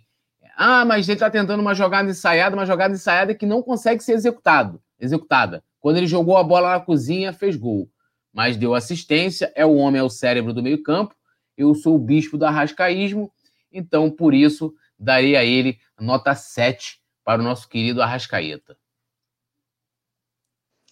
Arrascou, assim como o Diego entrou para arrumar a casa, só que diferente do Diego, foi responsável pelo gol, né, pela assistência para o gol da classificação. Se não fosse a genialidade de Arrascaeta de contar a jogada que seria feita para que o gol saísse, não estaríamos cá hoje comemorando a classificação para as oitavas. Portanto, nota 8 para o Uruguai, mais amado do Brasil. Nota 8, ó. O Manuela Nunes botou. Ah, não, Gabriel não tá falando do Gabigol, mas o Gabigol já foi. O River Leite botou 10, Nelmo Júnior 10, Valdir Clara 8,5, a Mário Malaguari botou elogia e dá 7. Pô, mas 7 é uma puta de uma nota, mano. Que isso? Vocês têm que entender que 10 é tipo assim: o cara deu uma assistência, fez um gol, não errou um passe. 10 é tipo, uou, foi o melhor pô. do campo. E ontem não teve esse jogador o é. porque o time não ajudou, pô. E o 7 tá acima da média, irmão. Jameson deu 8, Gustavo Linares 8. Eu já falei do River Leite que deu 10, Mário Malagoli 9. É, ele lembra, botou a bola com a mão. Sim, não, demais. Marcos Vinícius deu 7,5. É, o Diego Carvalho, lembrando que o arrascaísmo é forte, fortíssimo. Ana Beatriz deu 10. Deixa eu ver aqui. Yuri Reis botou 3, é demais. Que 3 é esse? O Yuri Reis não tá bem, não. Você já ah, tá... Três pro Diego. Ele falou, três é demais. Ah, sim. É, o Vicente falou, tudo tá sem paciência. Não, eu tô, sou, sou, aqui é a cobrança, né? Lucas Neto botou Alcântara 7, o, 7, o que de monetização botou aqui, saca? 9,9. Não quis dar 10. 5,9 do Diego, então, tá reclamando da nota dos Não, outros. não tô reclamando. Ele botou 9,9, você falou do 10, e aí a galera do fracionado, ele botou 9,9, entendeu? Tipo, o 10 é o máximo. Eu te entendo. Quem foi que deu 9,9? Peraí. Desmonetização monetização. É só porque faltou o golzinho da Arrasca. Por isso, eu te entendo perfeitamente. É, o Yuri Reis falou que, ó, 7 passa de ano. E passa tranquilo, irmão. Passa assim, ó, beleza. Diego Carvalho falou 8,5. Arrascaísmo, Arrascaísmo salvou o Flá. Nossa oração deu certo. E até o Gustavo Henrique fez gol. De tão forte foi é, a oração. É, o Rubem Guimarães falou: Poeta, ontem você falou que o Flamengo poderia perder. Ontem você foi pé frio. Não faça mais esse tipo de comentário. Ué, irmão, o Flamengo tá perdendo. Eu falei: que vou fazer o quê? O que você quer que eu faça? Aí você tem que conversar com o Rogério, irmão. Não sou eu. Eu não tô lá. Se eu ver que tá ruim, eu vou falar que tá ruim. Se tá bom, eu vou falar que tá bom. Você, Rubens, eu vou fazer o seguinte: darei um comentário que eu acho, né? É minha opinião, a pessoa pode ter opinião do que é a realidade, posso te dar do que não é a realidade. Ontem a gente chegou a estar perdendo até a hora do gol do Gustavo Henrique. Lembre-se disso, mas respeita a opinião do amigo, claro, sempre. Paulo César Maito deu 8, Marcos Barbosa deu 9, é, Mário Malagoli falou que 10 não existe, né? Eu acho que o Arrasca aí vai ficar aí, que um 8,5, tá bom pro Arrasca? Tá, a nota do Arrasca foi a mais alta de todas. É, a Elson Rodrigues dos Santos aqui falou: Oi, Paulinha, manda beijo, 10. Beijo, Elson, obrigada pela companhia. A Alzira chegando agora, boa noite, galera. E ela não dá nem boa noite pra gente, ela veio aqui. Alzira, isso botou horas da senhora aparecer aqui. É, ó, a Alzira já deu a nota dela. Tudo 4, só o Pedro 7. E ela botou, tu pistola. Boa noite, chat. Ela não deu boa noite pra gente, não. Tá pistolada, Alzira. Foram. Alzira que costuma. Agora ela botou aqui, ó. Boa noite, Túlio. Boa noite, Paula. Salve, musa Paula. É agora que a Alzira costuma tretar muito com o Vicente Flá. Mas agora Bruno Henrique, Bruno Henrique que entrou no lugar do Gabigol. Eu vou dizer, não fez nada, né, irmão? Entrou uma água, uma draga danada. É... Vou dar nota 5 para ele. Cara, já tem nota 1 para o Bruno Henrique. Alex Lucas, nota 1. Gente, Bruno Henrique é o seguinte, vamos conversar sobre o Bruno Henrique coisa rápida, porque nosso tempo tá acabando, né? Daqui a pouco a produção puxa minha orelha aqui. Rei da América, né? Rei da América, rei dos clássicos. Já não foi, já não vem bem há algum tempo, né? No Fla-Flu ainda brinquei. Pô, alguém grita aí pro Bruno Henrique que é clássico para ver se ele acorda, porque ele gosta de fazer clássico e não fez nada. Vem apagado há muito tempo, né? Ontem não conseguiu nada mas eu quero mandar um recado para o Bruno, que é o rei da América. Olha só, você ama a Libertadores, a Libertadores te ama. Vocês foram feitos assim, ó, umzinho pro outro. Relembre sua passagem de 2019, sabe? Eu tô sentindo falta. Mário Malagoli falou muito bem. Cadê aquelas arrancadas? Você tem uma música dedicada para você que se chama Ligo Turbo. E você não tá no turbo. Por favor.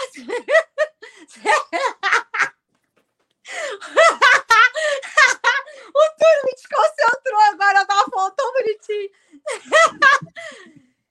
Bruno, por favor, você tá precisando ligar o tubo, porque, tipo assim, você tá dando, você tá dando a primeira e não tá acelerando o carro, velho. Você tá deixando o carro morrer. Então liga o tubo. Você e a Libertadores nasceram pra ficar juntos, cara. Tá complicado, eu te amo, mas tá, tá puxado. Tá puxado te defender aqui. A rapaziada. Tá eu vou dar cinco igual o Túlio para não, pra não dar uma nota mais baixa, que eu acho que teve gente pior. Mas, Bruno, tu pode entregar mais que isso, né, meu amigo? A gente tá esperando aqui, ó. Eu tô esperando tudo chegar até agora. O arrancada, tudo chega aqui em Friburgo, na minha casa. Então, assim, pro fofo, o próximo fofo já fica o um comentário, entendeu? Aí você aproveita que é clássico. Eu vou estar tá gritando clássico, clássico, clássico. Aí vamos ver se se, se resolve aí. Aí o pessoal falou aqui. Cadê, cara, os comentários? Deixa eu achar aqui. Eu tô chorando de rir. Eu vou falar. O Marmal agora botou assim: fundiu o motor, Paula. O Diego Carvalho falou: ligaram o tubo, mas esqueceram de recarregar. Tu imagina assim a Paula frente a frente com. Imaginem a cena assim. Vamos imaginar que essa bandeira seja o Bruno Henrique. Aí a Paula tá, Bruno Henrique, você é o rei da América. Você tem uma música em sua homenagem, liga o turbo. Mano, se o cara ia, estar, ia começar a rir na hora. Imagina só. Mas a música que o Flamengo fez para ele se chama Liga o Turbo. Aí se resolve o Flamengo, meu amor. Eu só, tô, eu só estou aqui para informar. Bom, eu não quero opinar sobre a qualidade dessa música, né? Até o Vicente falou: BH passou na mecânica mais turbo. Por aí, né?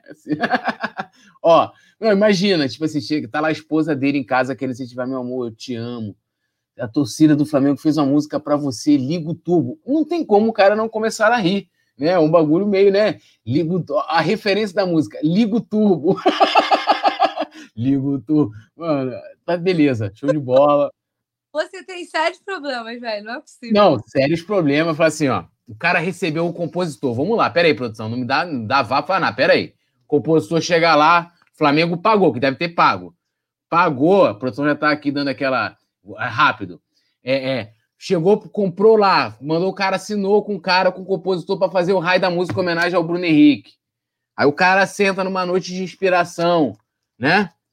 Aí o cara faz a, a letra com Ligo Turbo Porra, tá de brincadeira, o cara tem Rei das Américas, Rei dos Clássicos. Faz o refrão com assim, pô. Liga o tubo. Pô, tá de sacanagem. Tudo bem, a música é até legalzinha. E pá, não quero. Entendeu? Não quero criticar, mas, pô. Tem outras referências, pode dar, né? Entendeu? Tem outras referências. Liga o tubo. Aí, o Vicente Flá falou: tem cara de música do Pose. A música do Pose é melhor, pô. A música do Pose é melhor. Pô, que isso, velho. Vai fazer lá o cara Rei da América, liga o turbo. Pô, mas vamos lá, né? Vamos às notas aqui. É, Silas Pereira falou que o Bruno Henrique não vive um bom momento, deu nota 5. Manuela Nunes, não, Pedro já foi, Manuela. É, mas ela vou registrar aqui que ela deu nota 9 para o Pedro. Desmonetização botou 5,5 só para não ficar feio. É, deixa eu... Nilson Batista Júnior, 5. Marco Antônio de Almeida, 6. Tá por aí. Acho que 5,5, produção. Acho que tá é. justo. River Leite também deu isso. A Alzira B falou: o gás do turbo esgotou. Né? O Agora gás a gente... tá amigo. Gasta 100 reais o botijão. O Paulo César Maíto faz uma pergunta, ele mandou um superchat que agradecer a ele, valeu pela força, tamo junto, Paulo César. Será que o BH de 2019, tá aí na tela, de 2019 vai voltar? Cara, eu quero só que ele seja o BH, que volte a ser o BH. Acho que ele bastante ser aquele BH que a gente já viu esse ano, fez gols, né, jogadas e tal. Um cara super importante. Já tá bom, né, Paulo? E aí? Ah, eu acho que o nível hard de 2019 vai ser difícil, né? Foi um ano muito extremo. Mas eu tô com Túlio. Se ele voltar a conseguir encaixar as jogadas, né? Conseguir é, ligar o turbo, eu acho que já é o suficiente, né? Ele conseguir ser destaque nos jogos, é, é isso. Túlio, estão dando nota pra gente, ó. O Jairo Cruz deu Túlio 10, Paula 10. Saudações rubro-negras estão. Oh, obrigada. E agora. Não, eu ia fazer tipo, anunciar tipo escola de samba.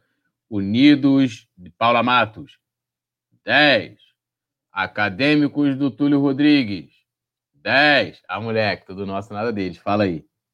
Então, eu ia falar que rufa os tambores, porque agora o pau vai torar nesse chat. Notas para Rogério Ceni ontem. Eu não tenho nem o que falar. Bom, vamos lá, né, irmão? O cara entrou, justificando antes de dar a minha nota. Eu posso dar menos alguma coisa também, né? Que eu tô vendo que a produção tá com facilidade digital ali, acho que eu posso dar menos. Mas vamos lá.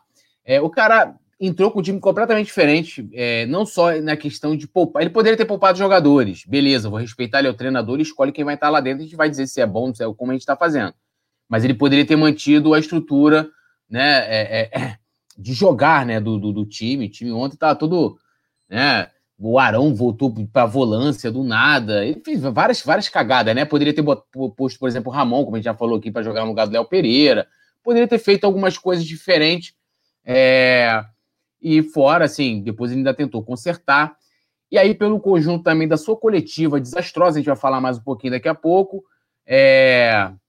Vamos lá, eu vou dar nota nota 1 para ele, né? Porque ele pelo menos foi à beira do campo. Eu não posso dar nota, dei nota 2 pro Bruno Viana, que também é, é dele também, que mais uma vez, nota 1 para ele tá bom. Galera vai dando nota, daqui a pouco a gente vai ler. Manda bala aí, Paulinho. Olha, para mim, sinceramente, a nota é negativa, menos 10 Rogério Senna ontem lamentável, lamentável escalação, lamentável a coletiva, a arrogância, né, de um cara que não assume quando erra, né? E eu acho que se ele foi o que eu falei no começo do programa para quem não para quem não estava aqui, se ele quer ser arrogante na vida pessoal dele, que ele seja. Agora, como técnico do maior clube do mundo, é inadmissível que o Rogério Ceni faça o que fez ontem, que mude. Ele teve o carioca inteiro para testar.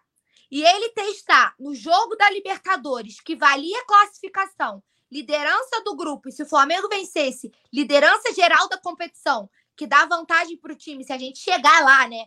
E, e, poder resolver em casa, foi um desastre completo. Então, para mim, se, pudesse botar menos de mil, eu botava. Lamentável, Rogério Senna ontem. Lamentável. É, e tem uma coisa assim que me incomodou, já vou ler a galera aqui rapidinho. Cara, aquela coletiva ali, na moral, é uma coisa que eu, eu tenho certeza.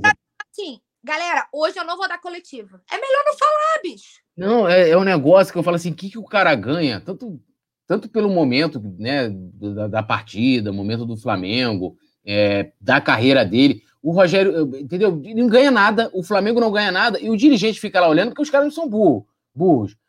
Fica assim, mano, o que esse cara tá falando? Ontem parecia que tava tudo bem, o Flamengo tinha ganho. O Rogério Ceni ele é um negacionista do péssimo futebol do Flamengo, essa é a verdade, entendeu? Tipo, vou dar lida aqui, chegou ela, Letícia Matos, já vou chamar aqui a Letícia, e dar lida aqui rapidinho no pessoal. Tá confundindo o nome? Ficou, ficou doidão? Eu que bebo, você que surta? Por que, gente? Porque você falou Letícia Matos, cara. Você... Me é, cara, mas foi mal, gente. Eu juntei as duas.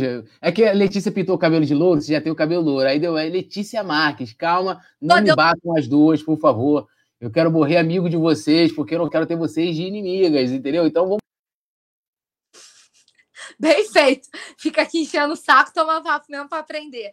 Antes de dar boa noite para Letícia, Olá, geral, do Rogério então, Lê a rapaziada aí. Vou, vou, fazer, vou fazer igual um amigo aqui, ó, que mandou aqui, que a única nota dele pro Rogério Senna é a nota. É, foi o Lucas Neves, a nota de repúdio. Então, embora os vapos que eu levei, vou repudiar também, vou, ó. Estão querendo me calar. Caralho, meu, na moral, dá um vapo agora, por favor, velho. A gente não é obrigado. Olha a hora, cara. 9 horas da noite de uma quinta-feira. Você é Turo Sene dando aquela coletiva, entendeu? Você é Turo Sene dando aquela coletiva, vai fazer o quê? Então, não tem jeito. Lê, rapaziada, aí senão o pessoal vai ficar, vai, vai ficar triste. Menos mil, menos entendeu? Fora a Sene, que eu acho que depois de ontem, meu filho, a única nota possível é a nota negativa. Tem como, porque zero a gente deu pro, pro Bruno Viane e pro Arão. Então, para ele tem que ser menos. Não tem como. Não tem como, ele errou tudo. Nem pra falar o cara serve, que não tem humildade de assumir que errou, pô. O cara falar é. show foi bom, aí não dá pra mim, não. Aí é demais pra minha capacidade mental, ó, não dá. Ó, o Vicente Flá mandou um Orelana, que a galera já lembra logo quando a Letícia chega. Letícia, dá sua nota aí, né? Lembrando, no Notícias segue, vou continuar aqui no, no, no chat, né? A Paula também comentando, acompanhando a Letícia. Galera, deixa o like aí, porque parece que hoje não tem cantoria, porque o Flamengo empatou com gosto de sei lá o quê. Mas a gente dançou ontem, pode cantar. Então, rapaziada, deixa o like aí. Vou estipular uma, uma meta para Letícia cantar no final para vocês. Letícia podia abrir já o Notícias falando do Rogério. Dá sua nota, Letícia, apesar que não tinha lá na arte, dá sua nota e começa falando do Sene. Ficarei aqui acompanhando. Obrigado, produção Paula Matos e toda a galera que nos acompanhou e deu nota. A média da nota do chat para o Rogério Senna, vou estipular agora, é menos 10 mil, né? E é isso, tudo nosso, nada deles. Deixa o like. Vou ficar só aqui, ó, de camarote. A gente. Boa noite, galera. Estamos aqui para mais um Notícias, para repercutir bastante todas as últimas informações do Flamengo, tudo o que aconteceu nessa classificação que, que veio ontem no Maracanã, após o empate por 2 a 2 com a LDU. O empate, como o Túlio falou, poderia ter sido uma vitória, foi um jogo um tanto quanto confuso para o Flamengo e a gente vai debater bastante sobre isso e comemorar a classificação às oitavas de final antecipada da Libertadores também, que a gente tem que pontuar. Então, produção, antes disso, solta a vinheta.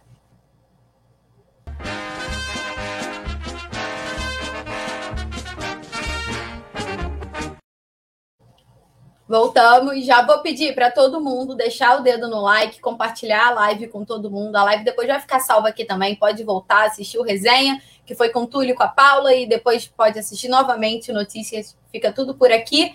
Então, ó, a galera que está no chat, eu vou mandar um, um beijo para todo mundo que chegou por aqui: a Janete, a Alexandre, é, Mário, Manuela, Nilson Batista, tá todo mundo por aqui. Então, ó, solta o dedo no like, compartilha a live e vamos começar já falando sobre essa empate com a LDU e a classificação para a Libertadores. A primeira notícia de hoje, uma notícia que tem repercutido bastante por conta do, da escalação do Rogério Ceni, que trouxe algumas mudanças, né? Bastante, na verdade. Então, o Ceni foi contestado internamente por essa escalação polêmica, digamos, e o técnico treinou apenas uma vez essa formação.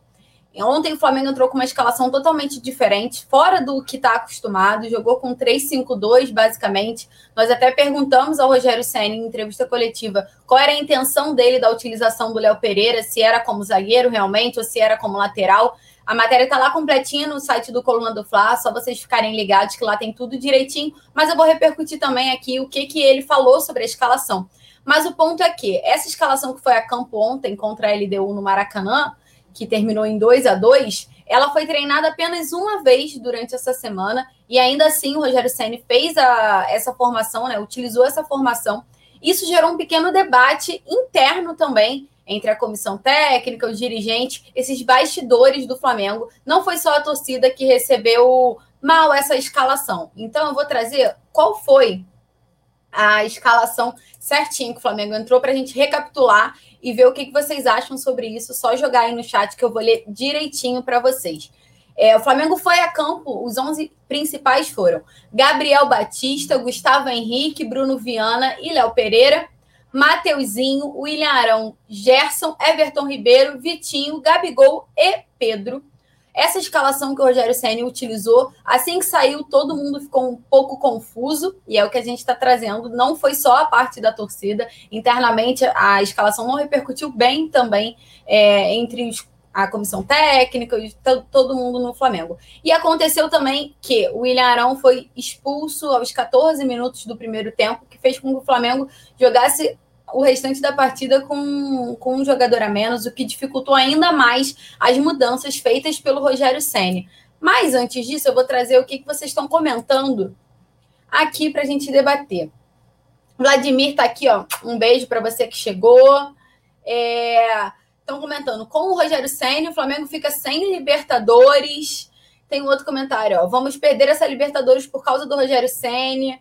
Nilson Batista dizendo que vamos perder o Campeonato Brasileiro por causa do Sene. É, Mário disse: Achei que ele errou com três zagueiros. Deveria vir com Ramon na lateral esquerda. De resto, ok para mim.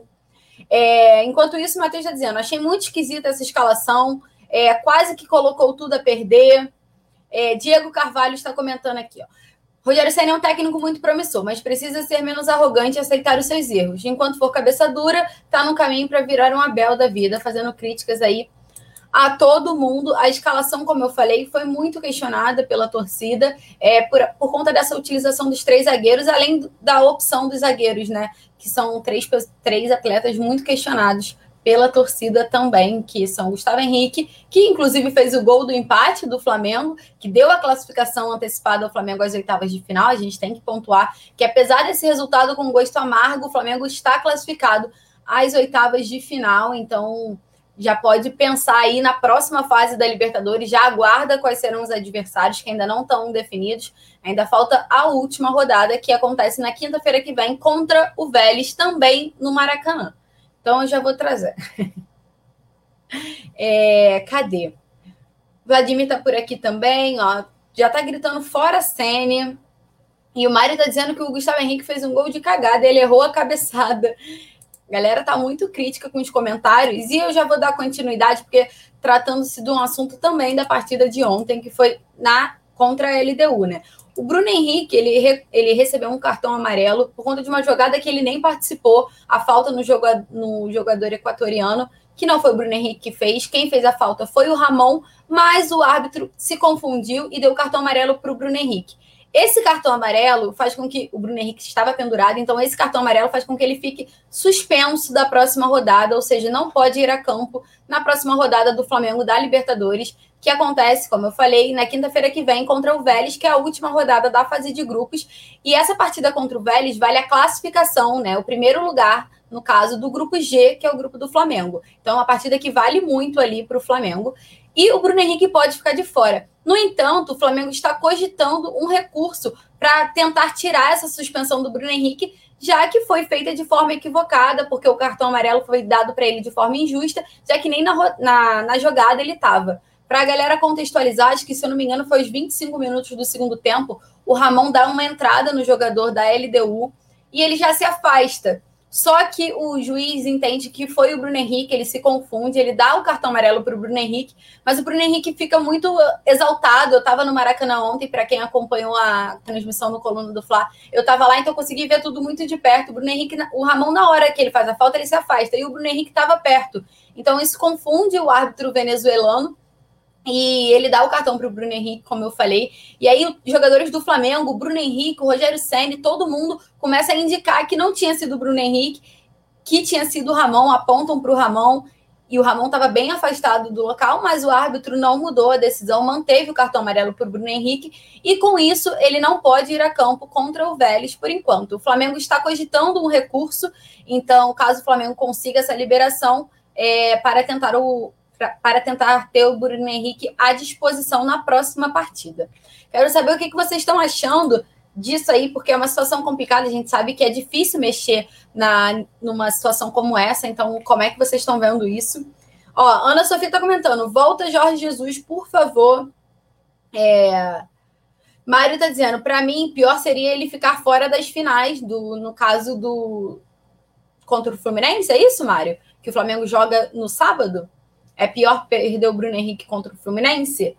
Rogério Senna está dizendo: viva o Arrascaeta, que salvou a cara do Senna. É, estão comentando: três zagueiros, dois laterais avançados, um volante, um primeiro volante, um segundo volante, um meio e dois atacantes. Formação top, dá para fazer muita coisa, só falta treinar. Esse é um comentário muito bom, porque apesar de ter sido uma escalação polêmica, porque é muito foge muito do padrão do que o time do Flamengo está acostumado, e ele treinou realmente pouco, como a gente trouxe a informação aqui. É uma escalação que estava dando certo até os 14 minutos do segundo tempo, antes do William Arão ser expulso, né?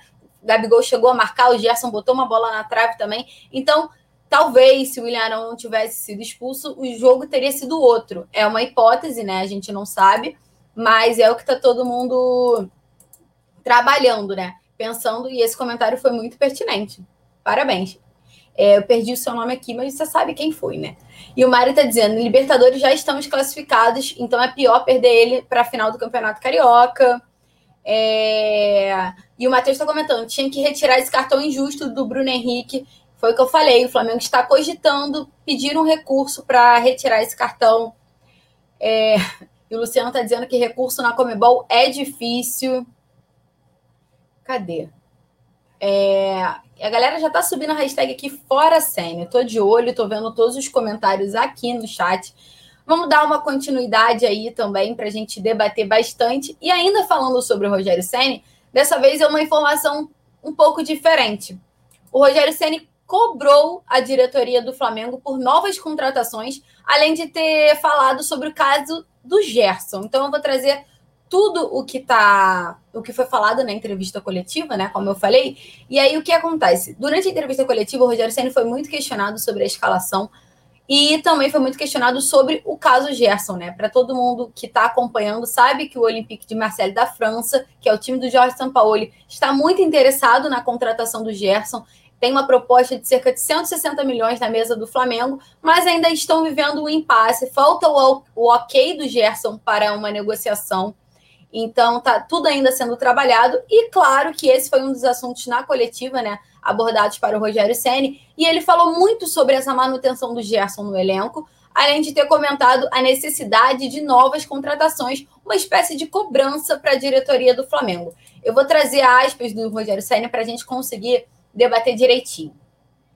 Abre aspas para o Rogério Ceni eu não peço só a manutenção do Gerson, eu peço mais dois ou três jogadores também, que já foram debatidos aqui há muito tempo, mas não sou eu que pago as contas. Tem a pandemia, a crise e o clube está fazendo de tudo para manter tudo em dia. E essa parte eu não entro. Quero muito que ele fique, pois ele é uma peça imprescindível para o time. E aí ele continua. Eu não, eu entendo as necessidades da diretoria, mas desde que chegamos não tivemos contratações. E a manutenção do Gerson é muito importante se a gente tiver o desejo de ser campeão. Fecha aspas do Rogério Ceni sobre essa possível com, novas contratações, além de abrir o jogo sobre o que ele pensa do Gerson, né? Ele deixa muito claro que é importante a permanência do Gerson para o esquema de jogo do Flamengo. Se o Flamengo quiser ser campeão, é importante que o Gerson fique porque essa manutenção dele já está adequada, já está tudo certo, mas não só isso. O Rogério Senna pontua e ele frisa muito bem, né, em duas, em duas oportunidades, somente nessa fala, de que ele já pediu novas contratações, dois ou três jogadores, é um número um pouco alto para uma janela de transferência, e além disso, ele comenta que não teve nenhum reforço. Vamos lembrar que nesse momento, pré-temporada de 2021, o Flamengo só teve o Bruno Viana, né? Foi o único jogador que chegou como empréstimo junto ao Braga de Portugal. E além do Bruno Viana, a gente tem que comentar sempre que o Flamengo exerceu o direito de compra do Pedro. Então, o Pedro, em 2020, ele era um jogador emprestado ao Flamengo, mas na temporada de 2021 ele se tornou um jogador do Flamengo, porque o Flamengo exerceu o direito de compra. Então, no caso, como o Pedro já estava no elenco desde 2020, o Rogério Senna não considera, obviamente, uma nova contratação. Ele pontua apenas o Bruno Viana, que foi o jogador que chegou e fora isso não teve nenhuma nova contratação. O Rogério Ceni falou muito bem sobre isso e cobrou uma, a diretoria do Flamengo.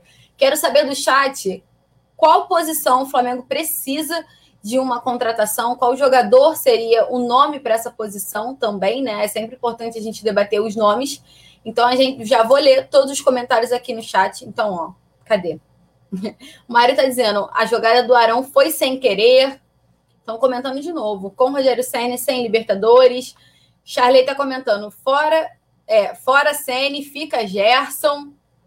Leil Ribeiro comentando. Devolve o Bruno Viana agora. Galera não está gostando muito da, das atuações do Bruno Viana. E o Rogério Senna já testou. Ele foi um, o Bruno Viana foi um dos jogadores que mais atuou com o Rogério Senna. E ele foi foi titular em cinco oportunidades, em seis oportunidades, desculpa. Quatro delas ao lado do William Arão e as outras duas formando dupla de zaga com dois zagueiros diferentes, além da formação de ontem, né, que foi com três zagueiros. É, cadê? Zagueiro Davi Luiz. Pronto, aqui ó, perguntei qual era a posição que precisava para o Flamengo e já soltaram zaga, zaga, zaga. Zagueiro Rodrigo Luiz, é, Davi Luiz, desculpa. A galera já está pedindo aqui um reforço para o sistema defensivo do Flamengo. É, estamos sempre reclamando de todos os zagueiros e goleiros e o Ceni também tem culpa nisso. Estão comentando, precisa de um armador e um zagueiro. É, Diego Menezes, quando eu vi a escalação, eu gostei. E após a expulsão, acho que o Ceni começou a se perder. Se tinha três zagueiros, não precisava trocar. A LDU não estava nem ameaçando o Flamengo. É um bom comentário também, Diego. Ó, estão reforçando que o Flamengo precisa de uma contratação de um goleiro. A gente tem que lembrar o que está acontecendo com o goleiro. O Diego Alves está se recuperando de uma fibrose na coxa, deve ficar à disposição para a partida contra o Fluminense, mas enquanto isso, o titular está sendo o Gabriel Batista, que conquistou essa vaga que era do Hugo Souza, né? O Hugo Souza estava muito aclamado, estava muito em cima, mas teve algumas atuações é, não tão agradáveis para o Rogério Senna, que ele chegou a ter algumas falhas individuais que comprometeram os resultados. Então, o Rogério Senna acabou optando pelo Gabriel Batista, que tem sido o goleiro nas últimas oportunidades do Flamengo. O Flamengo precisa de um armador e de um zagueiro. A galera tá comentando bastante também ali da parte do meio-campo. Silas, se vender o Everton Ribeiro, tem que trazer o Douglas Costa e também o Davi Luiz. Ó, a gente já vai falar sobre o Everton Ribeiro, então fica ligado aqui na audiência, que nós já vamos comentar sobre isso. Marcos, meu Deus, zagueiro, goleiro e lateral. Lateral esqui, o quê? Esquerdo ou direito? Elane Rossado, vamos ganhar sábado do Fluminense. A galera já está projetando o Fla-Flu. É... Rafael Alves, Renato Gaúcho, contrata. A galera já está pipocando o nome do Renato Gaúcho. Marcelo Pereira, precisa de fora a Sênia. muitos, muitos, muitas críticas ao treinador do Flamengo, principalmente por conta dessa escalação aí polêmica, né, contra a LDU que eu trouxe para vocês. Em contrapartida, enquanto não chega nenhum jogador, o Flamengo pode ter algum reforço em breve. Isso porque o Thiago Maia está se recuperando muito bem, muito antes do previsto. A recuperação dele está sendo muito elogiada no departamento médico. E o volante mostrou uma expectativa para o retorno do Flamengo e enviou mensagens aos fãs nas redes sociais. Eu vou trazer o que o Thiago Maia trouxe direitinho, mas a gente tem que recapitular o que aconteceu, né? O Thiago Maia sofreu uma lesão no joelho em novembro, daí ele operou em dezembro e está fora dos gramados, né? Desde essa época. São mais ou menos cinco meses de recuperação já. Ele está num processo avançado. Inclusive, ele tem feito algumas pequenas atividades junto aos outros jogadores no CT Nenhum do Urubu, com bola, treinando assim normalmente com o elenco. Não para uma partida, mas assim, já está sendo quase reintegrado aí. Então, muito em breve, ele deve ficar à disposição do Rogério Ceni. Assim, muito em breve para o tamanho da lesão que ele teve, né? A gente tem que reforçar. Muito em breve não é para semana que vem, mas assim quem sabe em um mês, um mês e meio, assim, o, Thiago Maia já esteja à disposição. Mas eu vou trazer o recado que ele mandou para todo mundo, que ele tem usado bastante as redes sociais para comentar, e hoje ele botou uma foto da recuperação e ele colocou assim, abre aspas para o Thiago Maia. Graças a Deus falta pouco agora. Não foi uma lesão simples, mas Deus tem me sustentado. Obrigado a todos vocês por estarem comigo. Estou mais forte agora. Fecha aspas do Thiago Maia. Essa foi a declaração do volante que está contando os dias para retornar aos gramados. É um jogador que antes da lesão ele vinha sendo muito utilizado, estava sendo titular também, então é um jogador que vai ser muito aproveitado ali pelo Rogério Ceni. Apesar do Diego estar muito bem, o Diego é um jogador que já tem uma certa idade, então precisa ser poupado em alguns jogos e o Thiago Maia cada vez mais vai ganhar espaço ao lado do Gerson, se continuar do Flamengo, muito provavelmente. Luciano, Luciano Feitosa. Voltando o Thiago Maia, como fica o time? Arão sai da zaga ou o Diego sai do meio? E aí? Que, que vocês acham? Com o Thiago Maia, como é que seria a escalação do Flamengo? Eu acho que, apesar de um retorno dele, vai demorar um tempo para ele ficar 100% à disposição. Então, vai ser uma, uma questão gradativa. O Rogério Senni, que será que muito provavelmente continuará sendo técnico, ele vai ter tempo para pensar, para ver como é que ele vai montar o meio-campo ali com a presença do Thiago Maia, se ele vai deixar o Thiago Maia como titular ou se ele vai colocar o Thiago Maia como uma opção no banco de reservas. No primeiro momento, ele deve ficar realmente no banco de reserva, porque está sem ritmo de jogo, né? Por conta desses seis meses praticamente afastado do gramado. Mas em ritmo de jogo 100%, como é que será que fica a escalação? Fala aí comigo no chat que eu estou dando uma lida aqui. Sila está comentando: o Isla não vem bem, volta a Rafinha. A galera ainda tá pegando no pé no Isla. O Isla ontem nem foi a campo, o titular foi o Mateuzinho, para a gente pontuar também. Matheus está dizendo: tomara que o Thiago Maia volte logo. Tomara que o Thiago Maia volte logo, foram as palavras do Matheus. Diego Carvalho: o Flamengo precisa de um especialista no setor defensivo. O time inteiro não defende. Pode trazer o melhor zagueiro do mundo. Se o sistema defensivo não funcionar, continuaremos a tomar gols bobos. Curiosamente, Diego, essa sua declaração né, foi uma das primeiras respostas do Rogério Ceni como treinador do Flamengo. Ele falou sobre isso na, na primeira entrevista coletiva, né, na entrevista de anúncio né, dele, assim que ele chegou. Ele falou sobre isso porque o Flamengo vinha do Dome que tomou muitos gols, né? O Flamengo tomou acho que nove gols em três jogos, se eu não me engano, em quatro jogos. Era uma média muito alta, recente do Dome. Então teve essa troca. O Flamengo chegou a tomar de 4 a 0 do, do Atlético Mineiro quando o Dome foi demitido. Dois dias depois o Rogério Senna chegou e nessa entrevista ele falou sobre isso, que o problema não é individual, que o problema é do sistema de jogo. E hoje o problema se repete. Então, assim, é uma coisa que o Flamengo realmente precisa tratar. E o seu comentário foi muito pertinente, Diego. Vamos continuar aqui, porque tá todo mundo já projetando Fla-Flu, falando do que está acontecendo. Então, todo mundo lembra da polêmica da primeira partida por conta dos números de convidados. E agora já começou o Fla-Flu nos bastidores. A Secretaria Municipal de Saúde rejeitou o pedido da FERJ para a liberação de convidados no Fla-Flu que, que aconteceu? Na tarde desta quinta-feira, a FERJ fez uma solicitação de 160 convidados. 80 para o Fluminense e 80 para o Flamengo. No entanto, a Secretaria Municipal de Saúde do Rio de Janeiro negou rejeitou o pedido da Ferge, ou seja, não terá convidados no Fla-Flu, não foi liberado pela Ferge. Pela Ferge não, desculpa. É, não foi liberado para a Ferge, no caso. É, foi na tarde dessa, dessa quinta-feira que aconteceu. Isso tudo por conta do decreto que está em vigência no Rio de Janeiro, que suspende o público em, em estádios, ginásios esportivos, ainda que se trate de convidados não pagantes. Isso está escrito no decreto do Rio de Janeiro. Então, a Secretaria da Saúde manteve isso e proibiu a presença de convidados. Então, só estará no Maracanã por enquanto, né? Nessa quinta-feira, a decisão é essa, que não terá convidados. Então, só a delegação do Flamengo e a delegação do Fluminense apenas, sem nenhum tipo de convidado. Foi um tema muito polêmico no Fla-Flu da primeira do primeiro jogo, né, do Campeonato Carioca, porque foram cerca de 160, 150 convidados, mais ou menos, 120 do Flamengo e umas quase 50, assim, 40 do Fluminense. A gente não tem o número ao certo, mas gira em torno disso, né? O Flamengo levou quase o dobro de convidados do Fluminense na primeira partida, mesmo o mando sendo do Fluminense, então gerou um debate muito grande sobre isso, por conta da pandemia, das medidas de, de cuidado, né, que o Rio de Janeiro ainda está tomando, não só o Rio, mas o Brasil. Então, depois dessa polêmica, agora, para esse segundo Fla-Flu, por enquanto, não pode ter nenhum convidado. E ó, o Mário está comentando, parabéns à secretaria, e está dizendo que o que fizeram no último Fla-Flu foi uma aberração. Yuri Reis, que chegou por aqui, ó, um beijo. Você estava sumido, não estava te vendo por aqui. Disse que está totalmente de acordo com a decisão da Secretaria Municipal de Saúde do Rio de Janeiro de não ter a presença de convidados neste Fla-Flu, que vale o título do Campeonato Carioca. Só para lembrar todo mundo, terminou um a um o primeiro Fla-Flu, ou seja, em caso de empate nessa segunda partida, a decisão será nos pênaltis. Então, ó, o jogo promete, esse clássico promete.